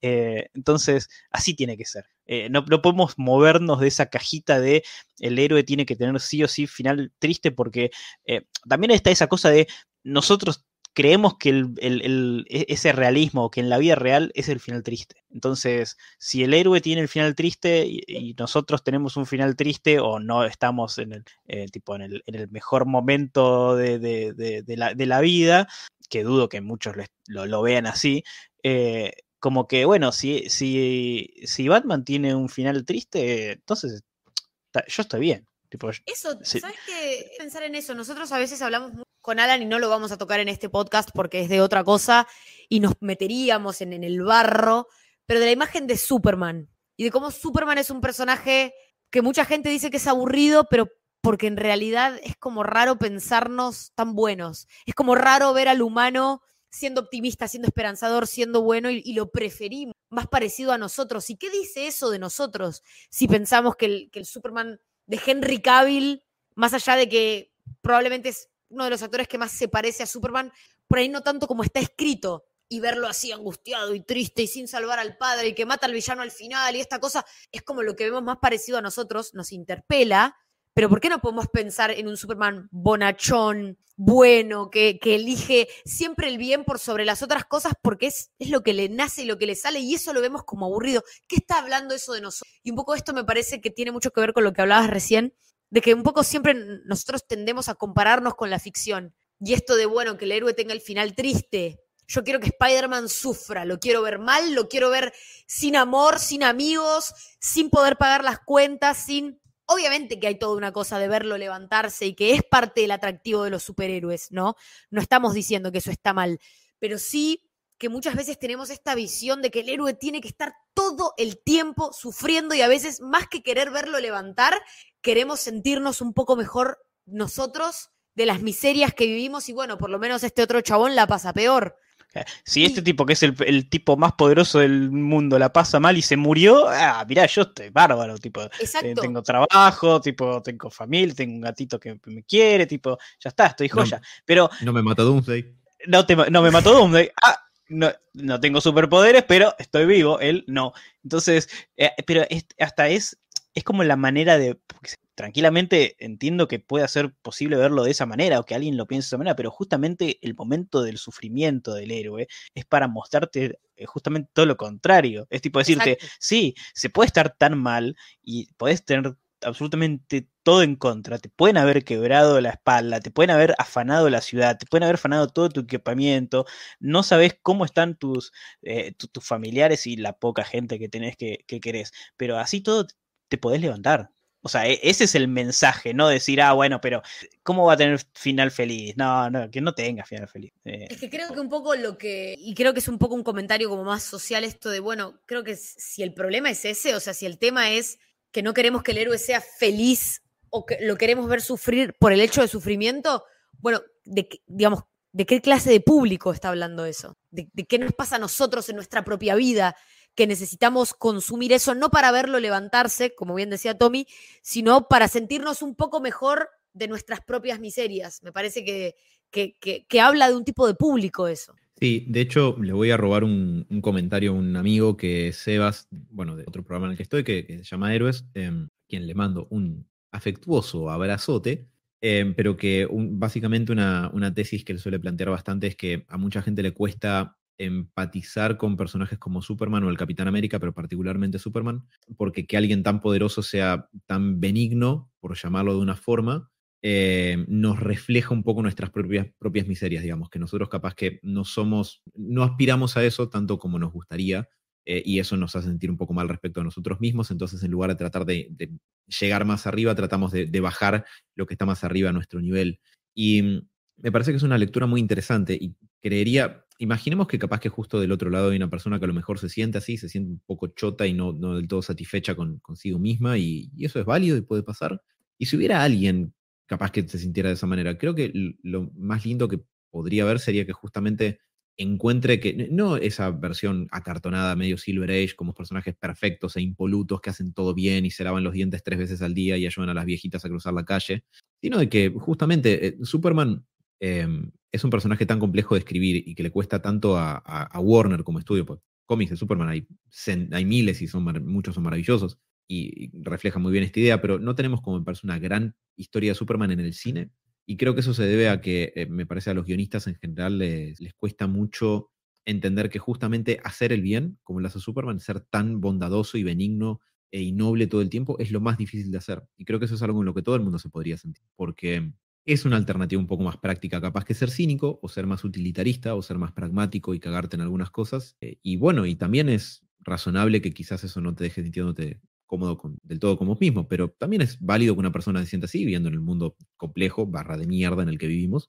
Eh, pero estas cosas siempre están para uno poder inspirarlo. Eso es lo, que me gusta. Eso es lo que me gusta mucho de los superhéroes en general y también de, esta película. Es decir, la cuestión de el, que te quiebren literal y metafóricamente y volver a levantarte, encontrar una forma de hacerlo, encontrar una forma de reconectar y que te salga y que ganes, eh, bancando lo tuyo, defendiendo los tuyos. Eso me, me parece que es poderosamente eh, inspirador desde muchos puntos. Es más, lo dejo hablar a Tommy ahora, pero después tengo un comentario sobre eso que decías de Catwoman, Marian, que me hiciste replantarme una cuestión que venía pensando como crítica, pero primero Tommy. Ah, ahora me siento reculpable. No, pero lo que decía que em, en esta idea de eh, Rises, para no decir todo el nombre, es, es, peor que Dark Knight y, y, esa idea de que, ah, no, Dark Knight es vastamente superior, que para mí en ciertos puntos lo es, pero en esto justo no.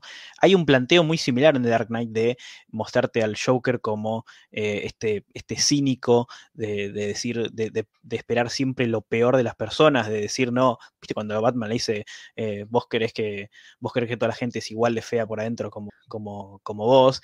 Entonces, de decir, no, acá eh, te voy a demostrar que, la gente que vos querés salvar, que la ciudad de Gotham son todos, todos malos. Eh, lo, importante es tipo eh, cuánto tardás en llegar a ese punto eh, y, hasta dónde podés empujar a alguien para donde se va a transformar en, malo. Y justamente la idea de la película es eso, que, que, Batman no lo hace, dos caras, sí, justo ahí está la gracia, y que al final del día toda la gente que estaba en el, en, los, dos, en los dos barcos, eh, no hicieron lo que el Joker pensaba que iban a hacer, que era explotar el otro para salvarse a sí mismos. Eh, entonces te pone ese poquito de esperanza de decir, bueno, eh, podemos ser mejores o somos mejores naturalmente.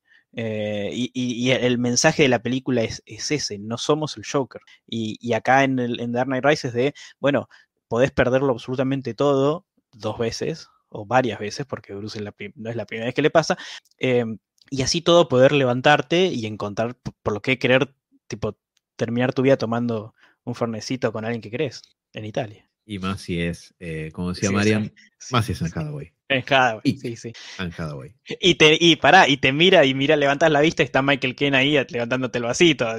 Ya está, ¿qué, qué más querés? Te, te está haciendo la misma escena de Batman.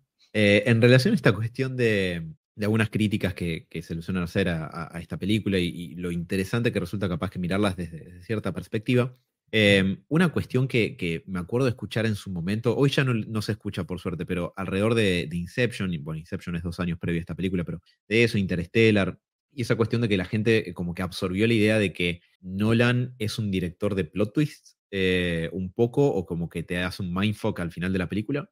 Me acuerdo de, de hablar con gente que decía, ¿y viste que al final, viste en qué termina la peli? No, ¿en qué? Alfred se lo imagina Batman. ¿Cómo que se lo imagina? Sí, claro, no está ahí. Alfred se lo está imaginando, porque como Inception.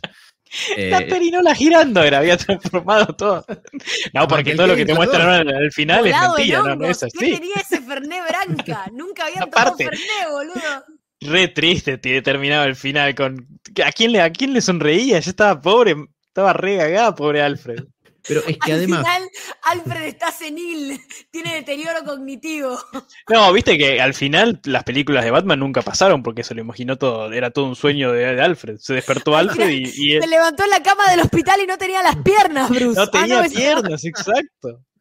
Sí, todo este tiempo fue él el millonario y era toda la, vida que quería vivir. Dios. Pero sin embargo, lo he llegado a escuchar y, yo me acuerdo que en su momento me, había desconcertado mucho ese comentario lo bastante como para poder armar la siguiente respuesta más o menos razonable en relación a eso. Y es que todo el lenguaje de la película te está diciendo que Batman está ahí. O sea, la cámara, el, gesto de Michael Caine y por sobre todo la música. La música dice, este es Batman, acá está Batman. No está, no, es como, Christian Bale también ahí capaz, digo, del actor que hace de Batman ahí sentado, claramente. En, el deterioro cognitivo de Alfred. Hay un, hay un mozo que le está sirviendo algo, le está pasando la carta a Anne Hathaway, me parece. Tipo, ¿Qué está pasando en la mente del mozo que se la da a una mesa vacía? no. Es que esta trilogía ocurrió todo en la, mente del mozo que estaba en, Florencia, Italia. Ese es el plot twist mágico del final. Em, pero estaba pensando en relación a este tipo de críticas que, se le suelen hacer. Em, una, por ejemplo, que yo nunca vi que nadie mencionara, o sea, hay algunas que son bastante habituales, ¿no? Como esto que yo les comentaba de ¿Cómo llegó del desierto hasta Gotham? Y en Batman Begins establecen que sabe viajar por el mundo sin recursos. ¿Cómo entró a Gotham que estaba toda sitiada? Y bueno, es Batman, es su ciudad, la conoce y además, ¿necesitas ver eso? ¿Eso avanza la trama? Si, si te muestran que Batman se mete por una alcantarilla no custodiada por nadie y sale justo a la calle que él conoce, que lo lleva a, no sé, el búnker abajo de la Torre Wayne, ¿te, suma? ¿Te aporta la película eso? Yo creo que, creo que no. Pues, la verdad, ¿a quién carajo le importaría si no fuera por la cuestión de la opinión memética? O sea, ¿qué, ¿por qué las películas en general están sujetas a este nivel de escrutinio? Yo creo que no, pero creo que el público se había acostumbrado a que en Dark Knight todos los planes estaban meticulosamente calculados, de, los del Joker y un poco otros también, entonces que aplicó el mismo juicio crítico y no necesariamente tiene que aplicarse a la misma película, por más que sea una secuela. Pero parte de eso que yo decía, ¿cómo es que nadie dice esto? Es que Batman confía mucho en Catwoman, a pesar de que ella lo caga permanentemente. Batman es un personaje en los cómics muy desconfiado, en general, muy suspicaz, y me resultó llamativo la primera vez y varias de, otras que, veces que las vi, no solamente la, o las primeras.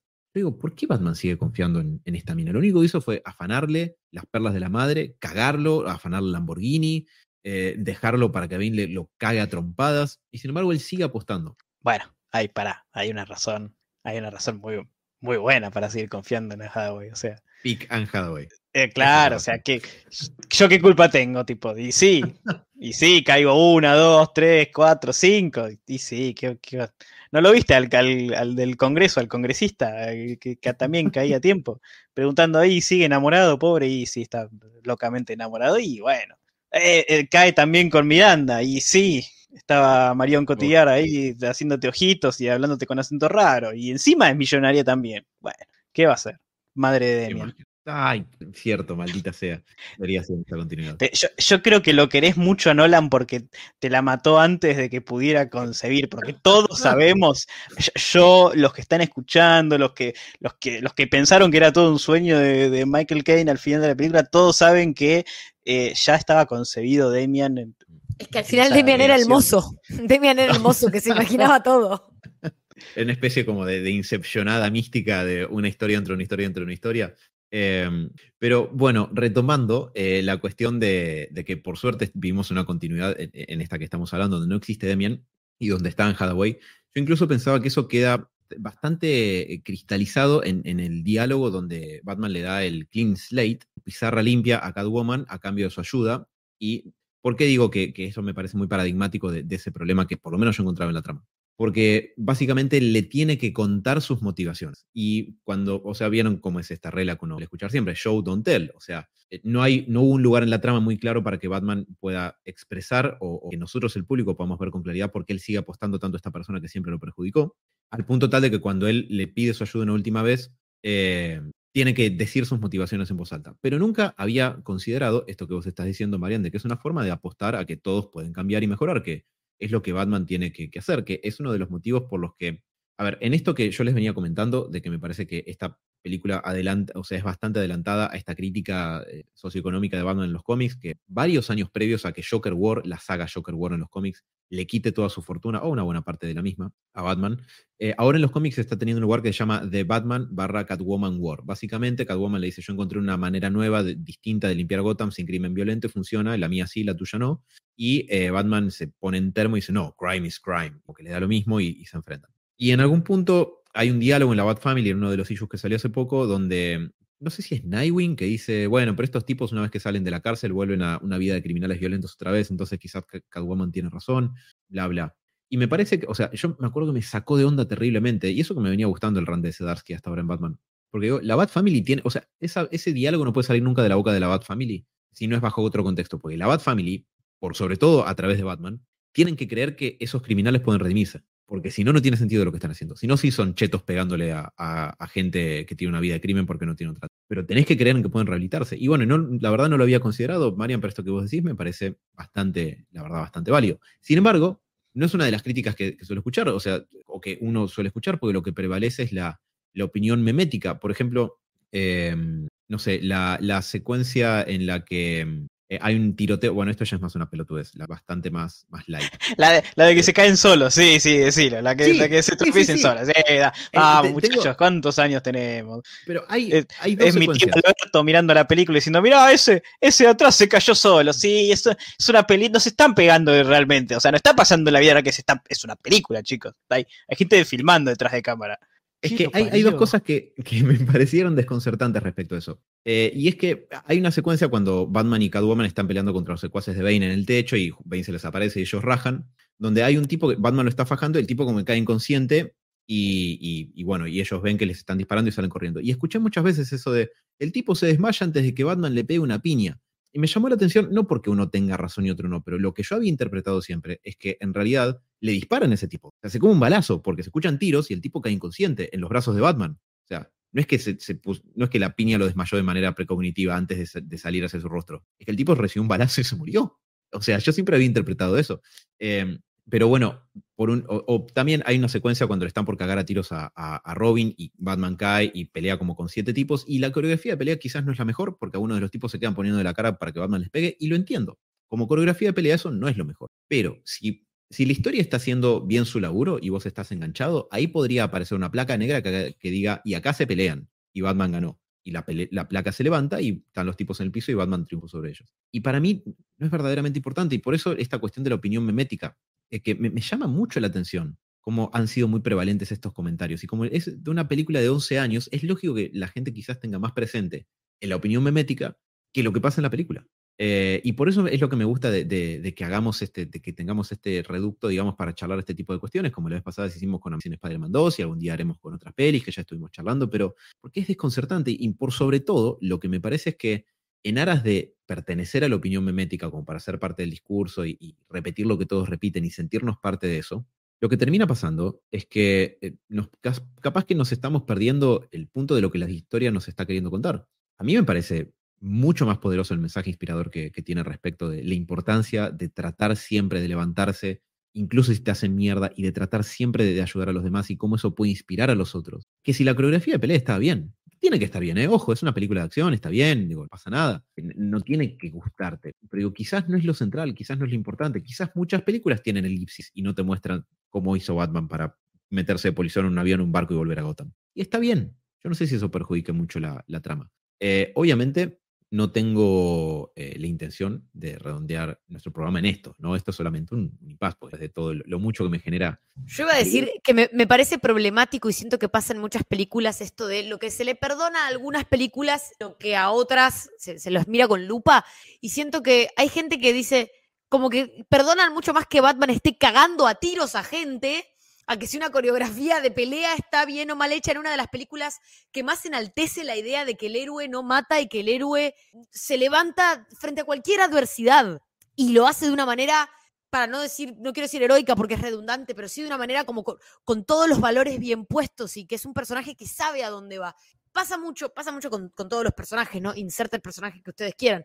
Pero pasa mucho en Spider-Man también, como que en su momento, creo que post No Way Home, las películas de Andrew están teniendo como otra, sí, otra valoración social y también en Internet, que no es reflejo, por supuesto, de, lo que es lo social, pero sí en donde están como las críticas más furtivas a estas películas, que hoy en día como que se aminoraron bastante, pero siempre se le, se le atacaron cosas o se dijeron cuestiones que por ahí se le perdonan a versiones nuevas, porque bueno, estas versiones nuevas están insertas en el MCU, entonces bueno, le dejamos pasar más cosas porque nos está haciendo felices con esto.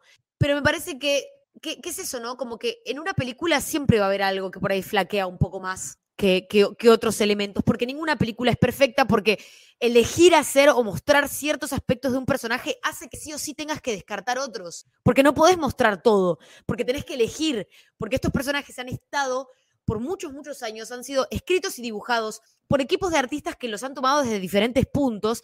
Entonces, una versión sola no va a poder englobar a todo, porque si no, no sería nada. O sea, se la juegan por algo. Eso es dejar afuera otras cosas. Pero eso no debería ser motivo de crítica poco argumentada que solo tiene que ver con lo que yo quiero. Como que también siento que hay que intentar entender por qué nos muestran lo que nos muestran, de dónde sale y entender que sigue siendo ficción, que siguen siendo personas que están haciendo una coreografía y que puede ser que se te pase que haya uno que en vez de poner primero el puño, puso la cara porque le iban a pegar, porque era mejor para el movimiento de la... Y como detenernos en esas pelotudeces hace que se pierda el verdadero sentido de la película. A mí me llama poderosamente la atención, por decirlo de una manera bastante ecuánime, y que entiendo que el cine es un medio visual y que capaz que uno primero ve la secuencia de acción y después procesa lo, que está pasando, los simbolismos, los significados, y está bien, es parte del experto de una película, pero me, me llama poderosamente la atención cómo a veces genera más crítica el de, ah, no, pero esa coreografía de pelea está mal, o el tipo se cayó solo, o los canas salieron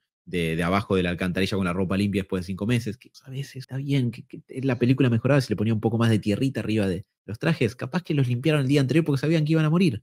Eh, es un poco, a mí me, pasa eso mismo y, lo sumo a la charla que es como la, parte moderna ahora de los efectos especiales. Tipo, como que muchas veces parece que es más divertido, entre comillas, eh, quedarse en la, en la small talk de, Twitter de, ah, pero viste el efecto especial que usaron acá, que choto se ve, que, que, efectivamente se, se, puede ver choto, pero te deja fuera la charla de bueno, ¿y pero qué te pareció la película? ¿Qué te gustó la película? ¿Qué te dejó la película? Que eh, es como que termina, eh, que me, pasa con esto de la coreografía, de que, ah, no, pero ¿dónde estaba Batman? ¿O qué hizo Batman? ¿O cómo llegó Batman? Eh, es una charla aburrida, o sea, no me, no me suma nada, no me suma nada. Y, como si, de, no sé, como si mm, eh, se hiciera esa radiografía de la película necesaria para valorizar la película y no la historia o lo que quiere contar o cómo lo cuenta. y son siempre detalles que no que, como si vos no cambiaría nada la película. Eh, y que muchas veces tenés que, tenés que ver la escena en internet para darte cuenta, o te la tienen que mostrar en cámara lenta, o tenés que ver el videito de YouTube, o tenés que ver en Twitter la, imagen sacada. Entonces, em, no, es, no, es, no es normal que vos mirando la película digas, ah, pero mira ese cana, no tiene polvo, acaba de sobrevivir una explosión y no tiene polvo en el pelo.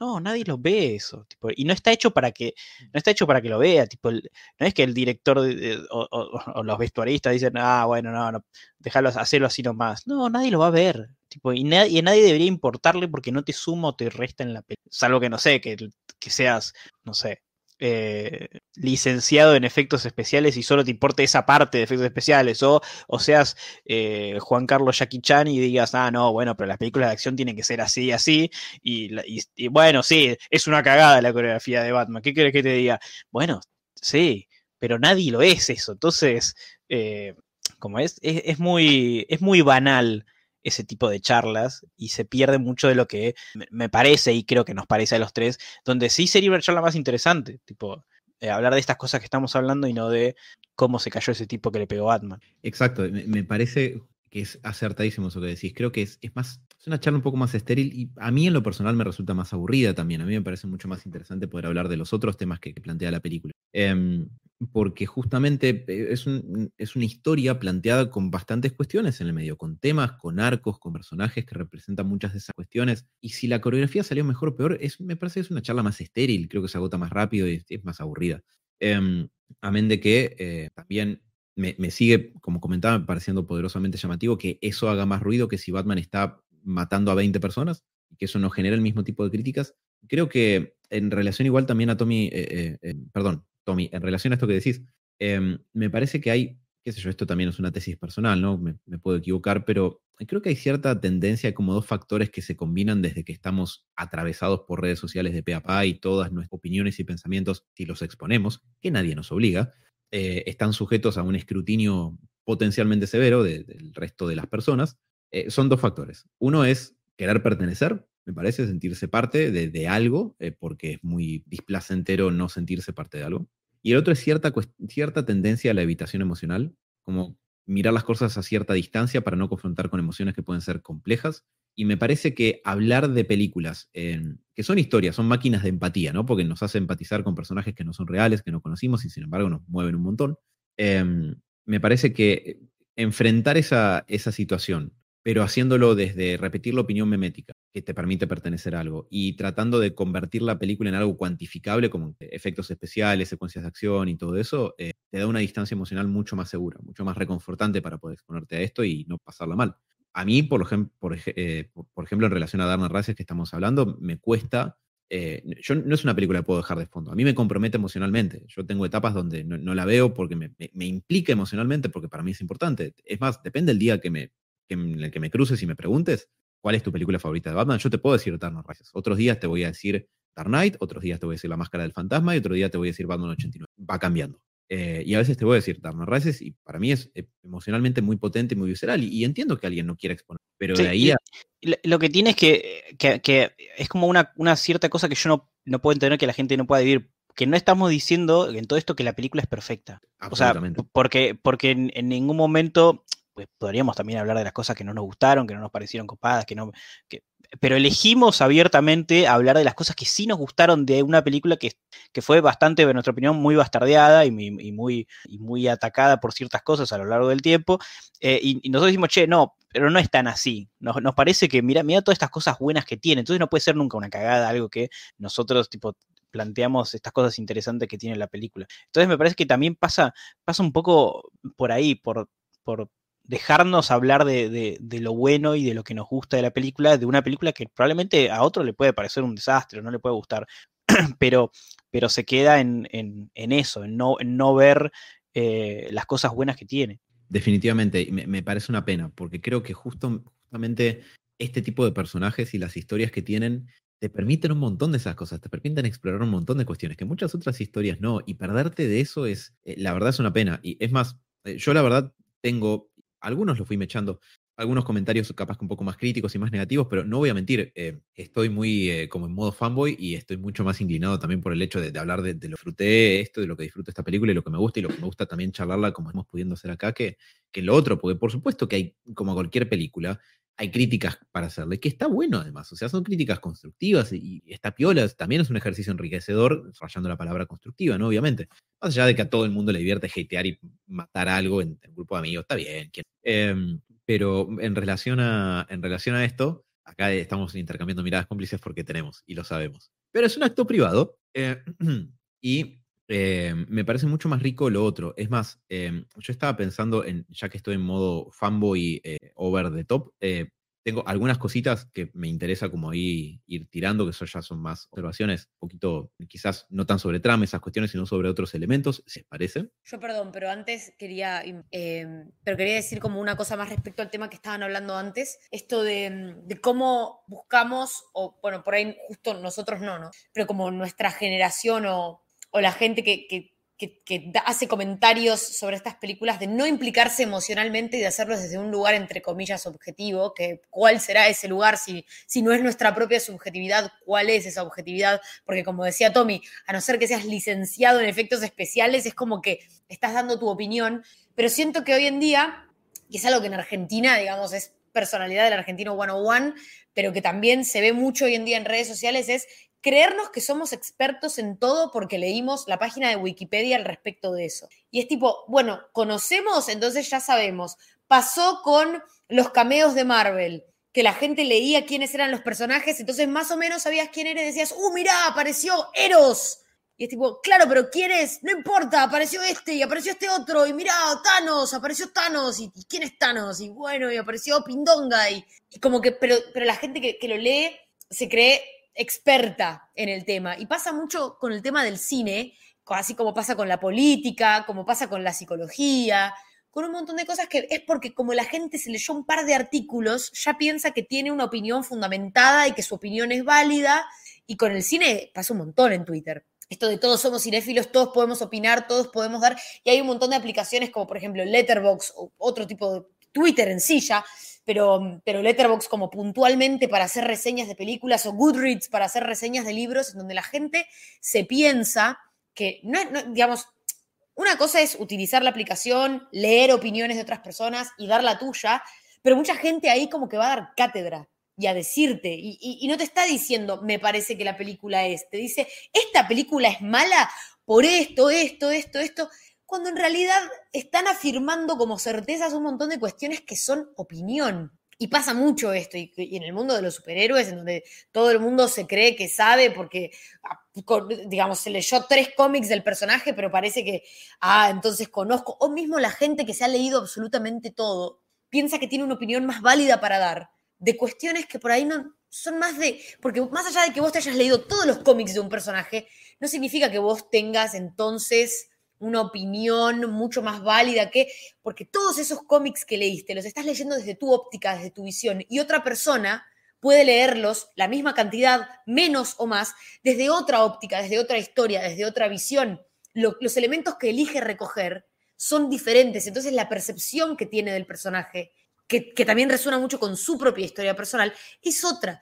Así que esta cosa de objetividad, de yo te voy a decir cómo es y cuál es el personaje más fiel en cómic, en película, en lo que sea, es una mentira, es una pelotudez. La gente, obvio que hay elementos por ahí más similares de, de, un mismo personaje que se han mantenido a lo largo del tiempo, que hacen al personaje el personaje, porque si no sería cualquier cosa, y eso no lo dudamos, pero sí que te puedan decir la versión definitiva y que esto es una mierda porque esto, esto y esto, eso es mucho más de subjetividad de lo que quieren hacer creer estas personas. Y hasta incluso en, la, crítica especializada y que, el, crítico de cine venga a decir, que para mí es algo que, pasa en estas situaciones donde hay, hay una pasión y hay un gusto que va más allá de, em, lo que se ve en la pantalla, ¿no? Tipo, por más que a mí me diga, venga eh, Scorsese y me diga, eh, no, porque eh, No Way Home es la peor película de la historia, yo te voy a decir, mirá, qué sé yo, me parece que no. ¿Qué querés que te diga? Yo veo esa película y lloro. Entonces, es imposible que la película que la veo y me hace llorar sea la peor película de la historia. Es imposible.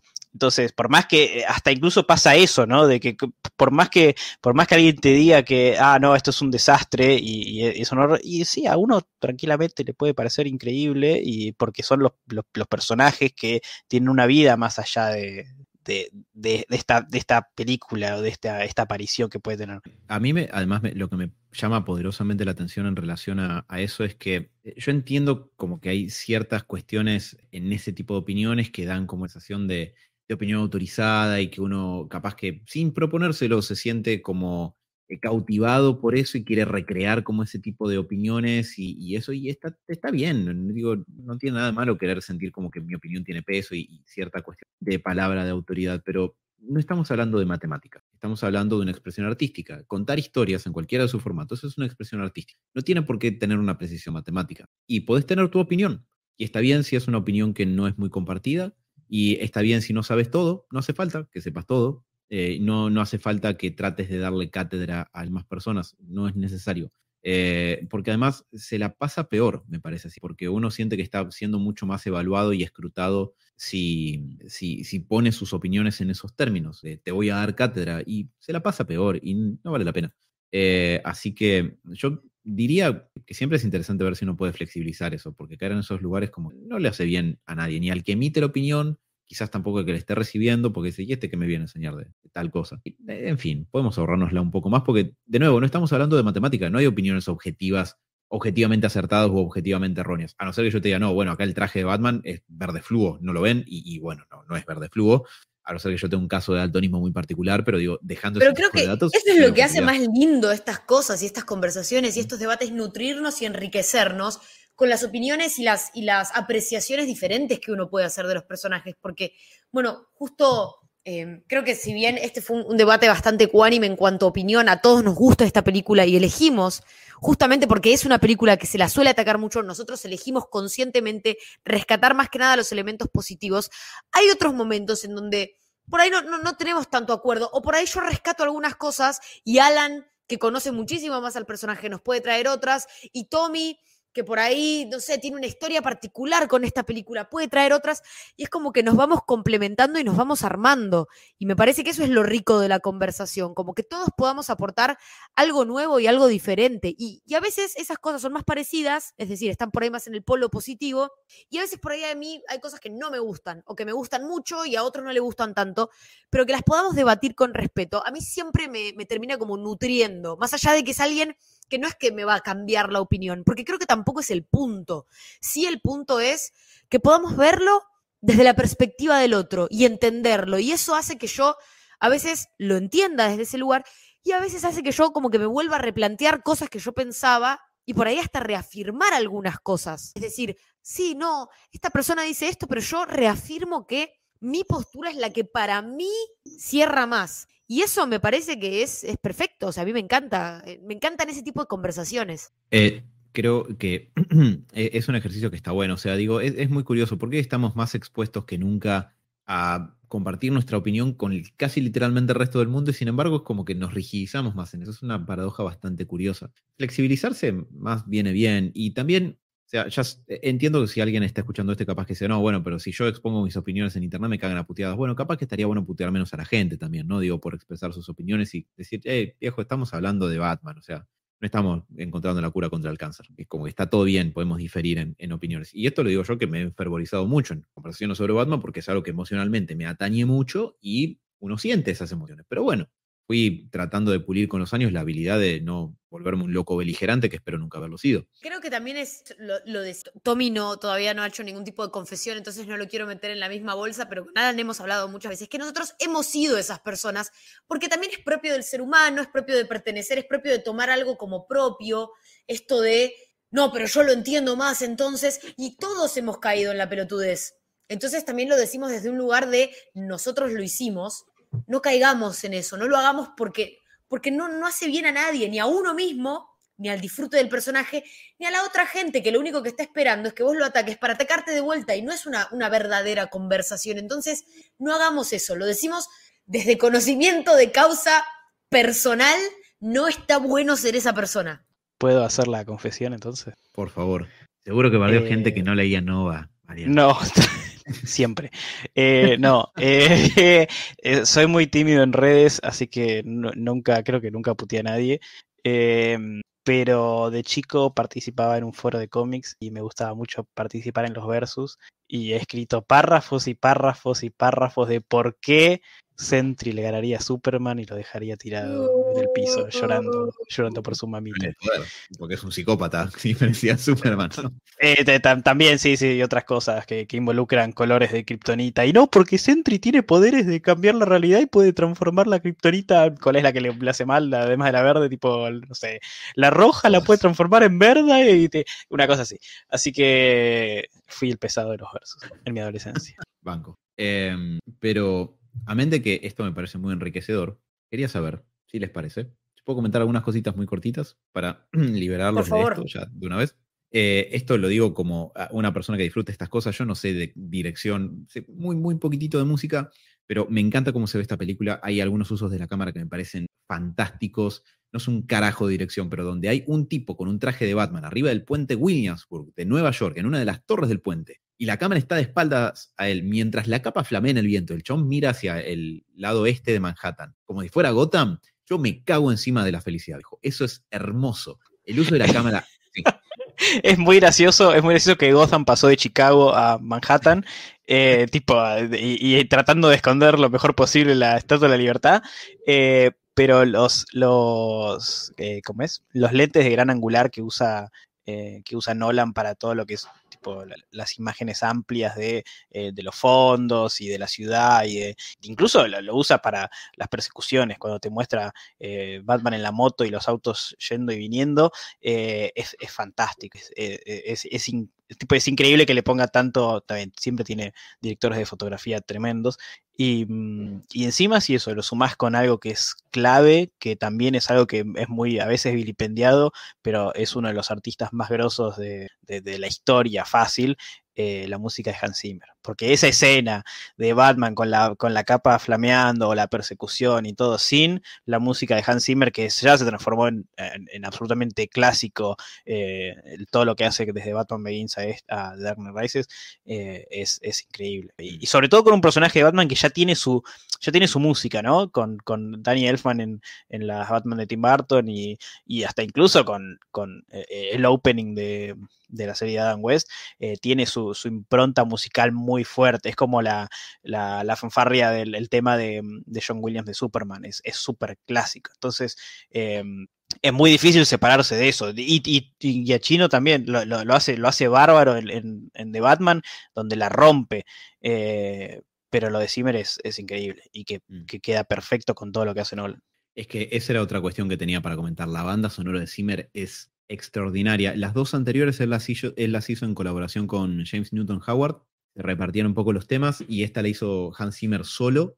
Y eh, eh, James Newton Howard ha aportado muchísimo. La, banda sonora de las dos primeras de Nolan me parece también eh, sólida como un bloque de, vibranium en este caso. pero la de Darno Rises es increíble. A mí la, la, pista de que se llama Why Do We Fall, que es la música que suena de fondo cuando Batman sale del pozo, yo creo que si en mi velorio ponen ese tema, yo pateo la tapa y me levanto, digo. O sea, es impresionante. Te tirás una la última cacería de Craven, salís del ataúd tipo renovado. Yo solo quería escuchar la música de vuelta, nada más. Se fue. Nunca había muerto. No, no, no, no, en el velorio no. Ah, y vuela la tapa del cajón por los aires. Em, me parece extraordinario y tiene eh, eh, un muy buen tema para Catwoman, también muy eh, que suena como a un movimiento delicado y felinesco y que lo y va muy bien en el compás de sus pasos, viste, es como que la sigue a ella, que es excelente como hace de Selina, pero es como que la música la acompaña perfecto. también hablando de eso, eh, una cosita que me quedó sobre la, parte visual, digamos, eh, el uso de la cámara IMAX. Si pueden ver esta película en Blu-ray o alguna vez la, la reestrenan en IMAX y la pueden dar, véanla porque el lienzo de, la imagen de la cámara IMAX es gigantesco y de verdad genera esa cosa que a Nolan le gustaba decir en las entrevistas de que te hace sentir como cuando sos chico en el cine y es una experiencia larger than life, como más grande que la vida misma. Y es incluso un camión, el camión de Talia al final filmado con IMAX se se ve impresionante, o sea, todo se ve muy imponente en, visto con, esa cámara. Este año las, las volvieron a dar en el cine a las 3 y tuve la enorme fortuna de poder ver Dark Knight y Dark Knight Rises en IMAX y lo recomiendo muchísimo si les gusta la película, véanlas en ese cine gigantesco y si no traten de ver las escenas en IMAX en la pantalla más grande que puedan porque vale la pena.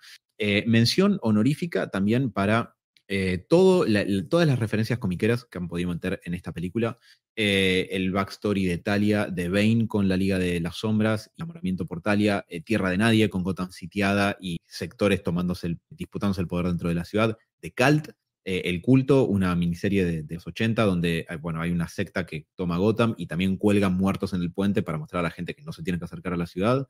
Em, incluso hay detalles como que el tipo que, que está jugando al fútbol americano, eh, cuando explota el campo se da vuelta y su camiseta dice Ward, que Ward es una palabra que quiere decir pupilo, que es lo que es como Batman adopta a Dick Grayson y a todos los Robin, y también el apellido de Burt Ward, que es Robin en la serie del 66.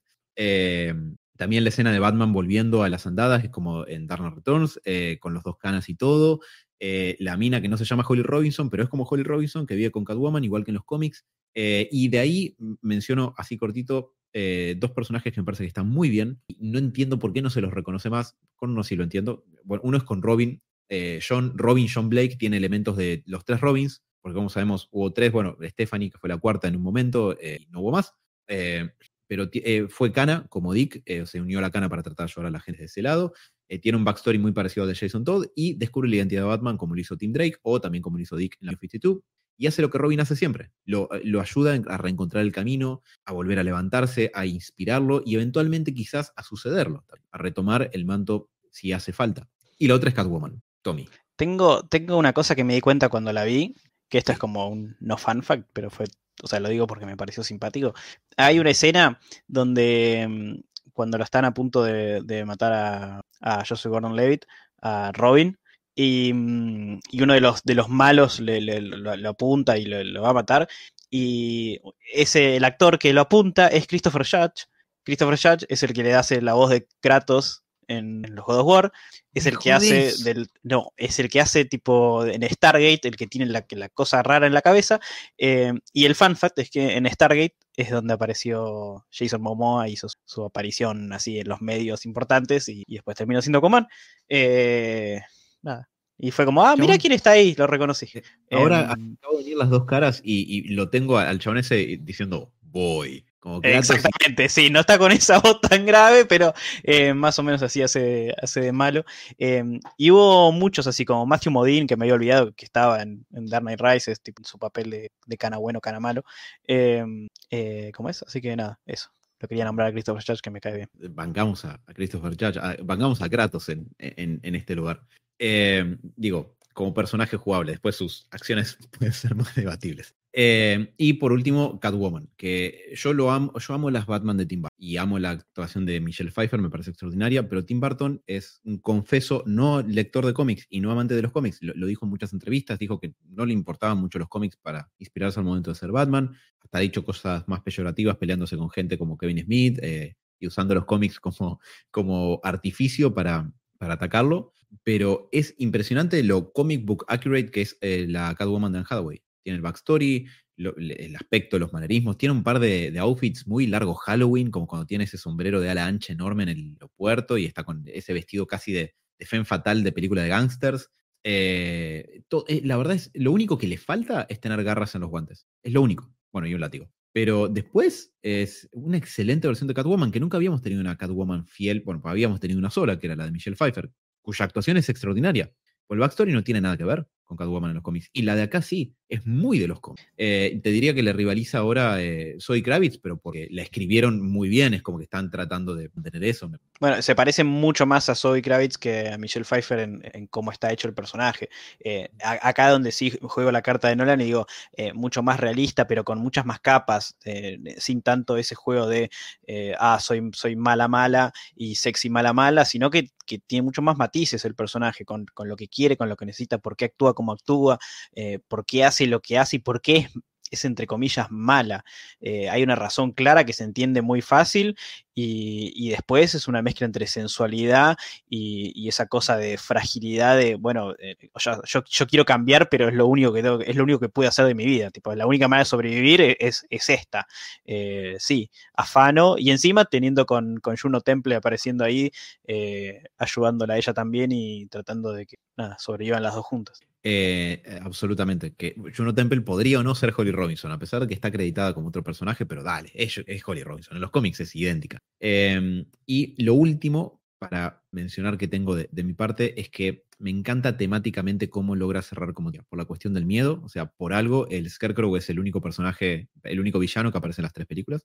Eh, el tema de que Batman reconecta con la caída, el miedo, eh, los murciélagos, todas esas cuestiones que le dieron origen en primer lugar, acá las tiene que reconquistar para, para poder resolver la misión que él se, propuso, que logra inspirar a la gente como él se propone en Batman Begins y que es una película, y esto me encanta porque es muy batmanesco, se trata de los actos, se trata de la importancia de las cosas que uno hace. Eso es lo que lo vuelve a él un símbolo relevante para Gotham. Y es lo mismo que le da poder a sus villanos. Eso y la cuestión de encarnar un símbolo. Porque eh, Bane dice al principio, a nadie le importaba quién era yo hasta que me puse la máscara. Y eso es algo que se puede decir del espantapájaros, de Batman, de Bane y del Joker también, siendo el maquillaje una máscara, ¿no?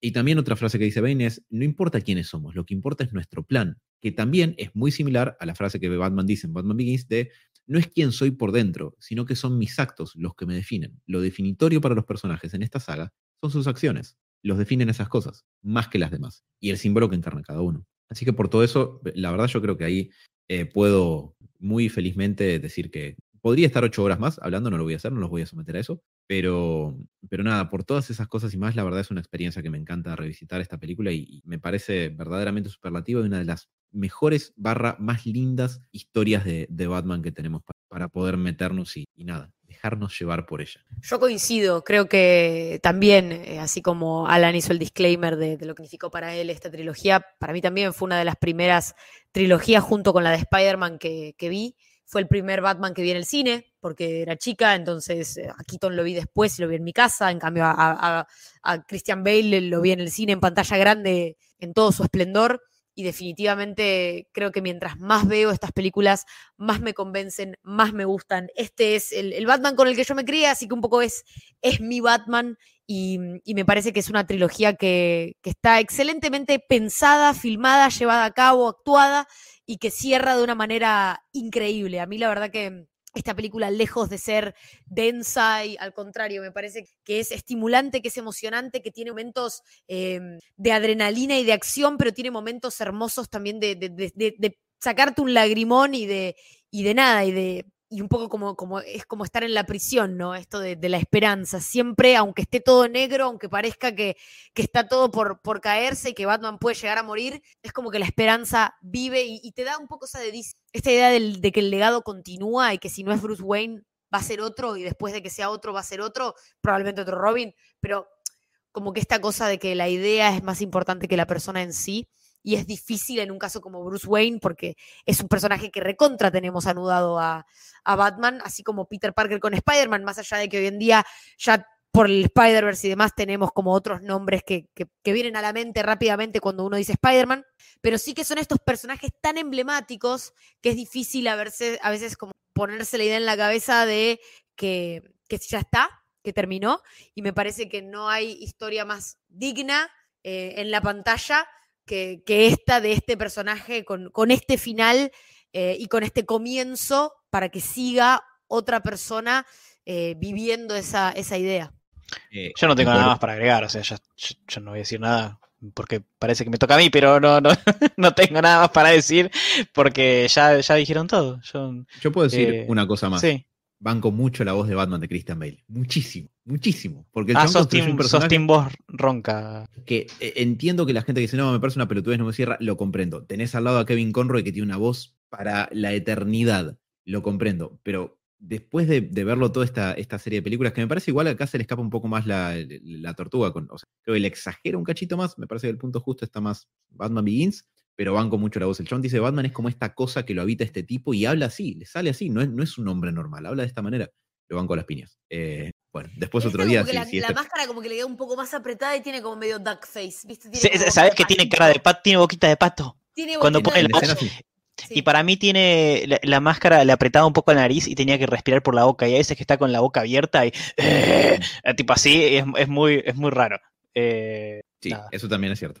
Sí, sí, sí. sí. Eh, nada, eso, me, encantó. Mi, única gran, eh, que en realidad es, como una como una no crítica, es una crítica mentirosa, porque me hubiera gustado que eh, yo soy Gordon Levitt fuera Dick Grayson desde un principio, pero no me hubiera gustado porque ya hubiera sabido cómo terminaba esto, entonces, ah, es como que me hubiera arruinado el final, pero, nada.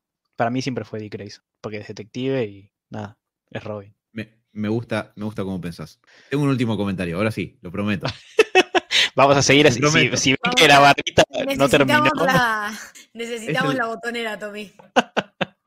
Es el retorno del rey, esto que tiene como ocho finales, ¿viste? O, o- o alguna persona hablando del traje de Amazing Spider-Man 2, quizás. Mirá que la tengo de fondo. No, no me hagas Oh, empezar. No me hagas empezar porque yo arranco desde lo que Si estoy sabes cómo se pone, para qué se lo. Yo recién pensé que iba a decir que, que Christian Bale era el Andrew Garfield, pero de Batman.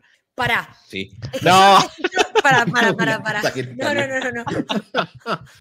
No, no, no. Lo que yo quería decir, y esto es una patente café, pendiente Tommy. Que les puse a los chicos por el chat, es que nosotros tenemos pendiente un programa sobre la música de Batman y de Spider-Man porque son personajes que comparten compositores. Por supuesto que tenemos a Danny Elfman con Michael Keaton y Tobey Maguire, tenemos a Hans Zimmer con Andrew Garfield y Christian Bale y tenemos a Michael Giacchino con Tom Holland y Robert Pattinson. Entonces nos queda pendiente, antes de que termine este año, prometemos que vamos a hacer un programa analizando la música y a estos compositores eh, en los dos personajes más famosos de sus respectivas editoriales. Esto es, esto es algo que estamos diciendo y que va a salir, así que si otro podcast hace un programa sobre esto, sepan que nos Wow. robaron y que esta es nuestra idea.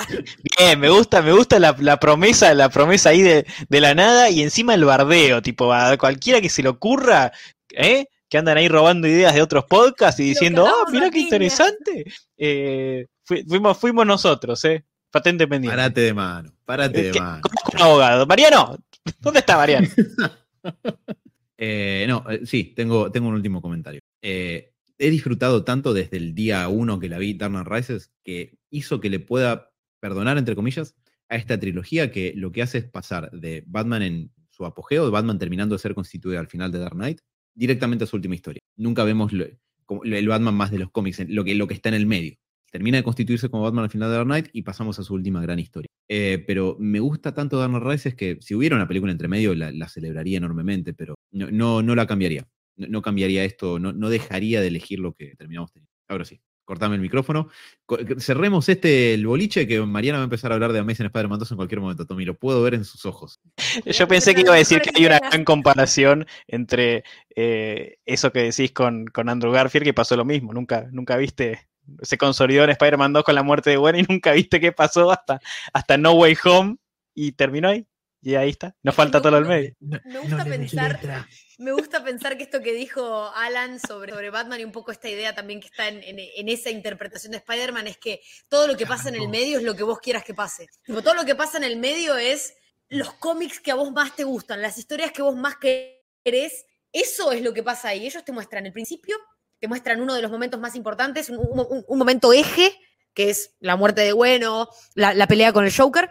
Y después, bueno, para, para, eh, para Batman, su gran final. Pero todo lo que pasó en el medio es lo que vos quieras que pase con el personaje. Y eso también me parece fantástico, porque me gusta que no te den todo, sino que te den lugar a vos como espectador para poder imaginarte las historias que, que vos querés o, o esa cuota que a veces te dan en algunas películas de que vos como que rellenes el espacio con lo que, con lo que vos querés. Como Mariana. por ejemplo, justo estoy viendo algo en Amazing Spider. No, mentira, no, no, no, no, no voy a, no voy a ir Mariana. con eso. Marian, hay, hay terabytes de, de, de headcanon de Amazing Spider-Man 2 en, bah, de la versión de Android en tu computadora, ¿no? No voy a, no voy a afirmar ni negar absolutamente nada de lo que estás diciendo.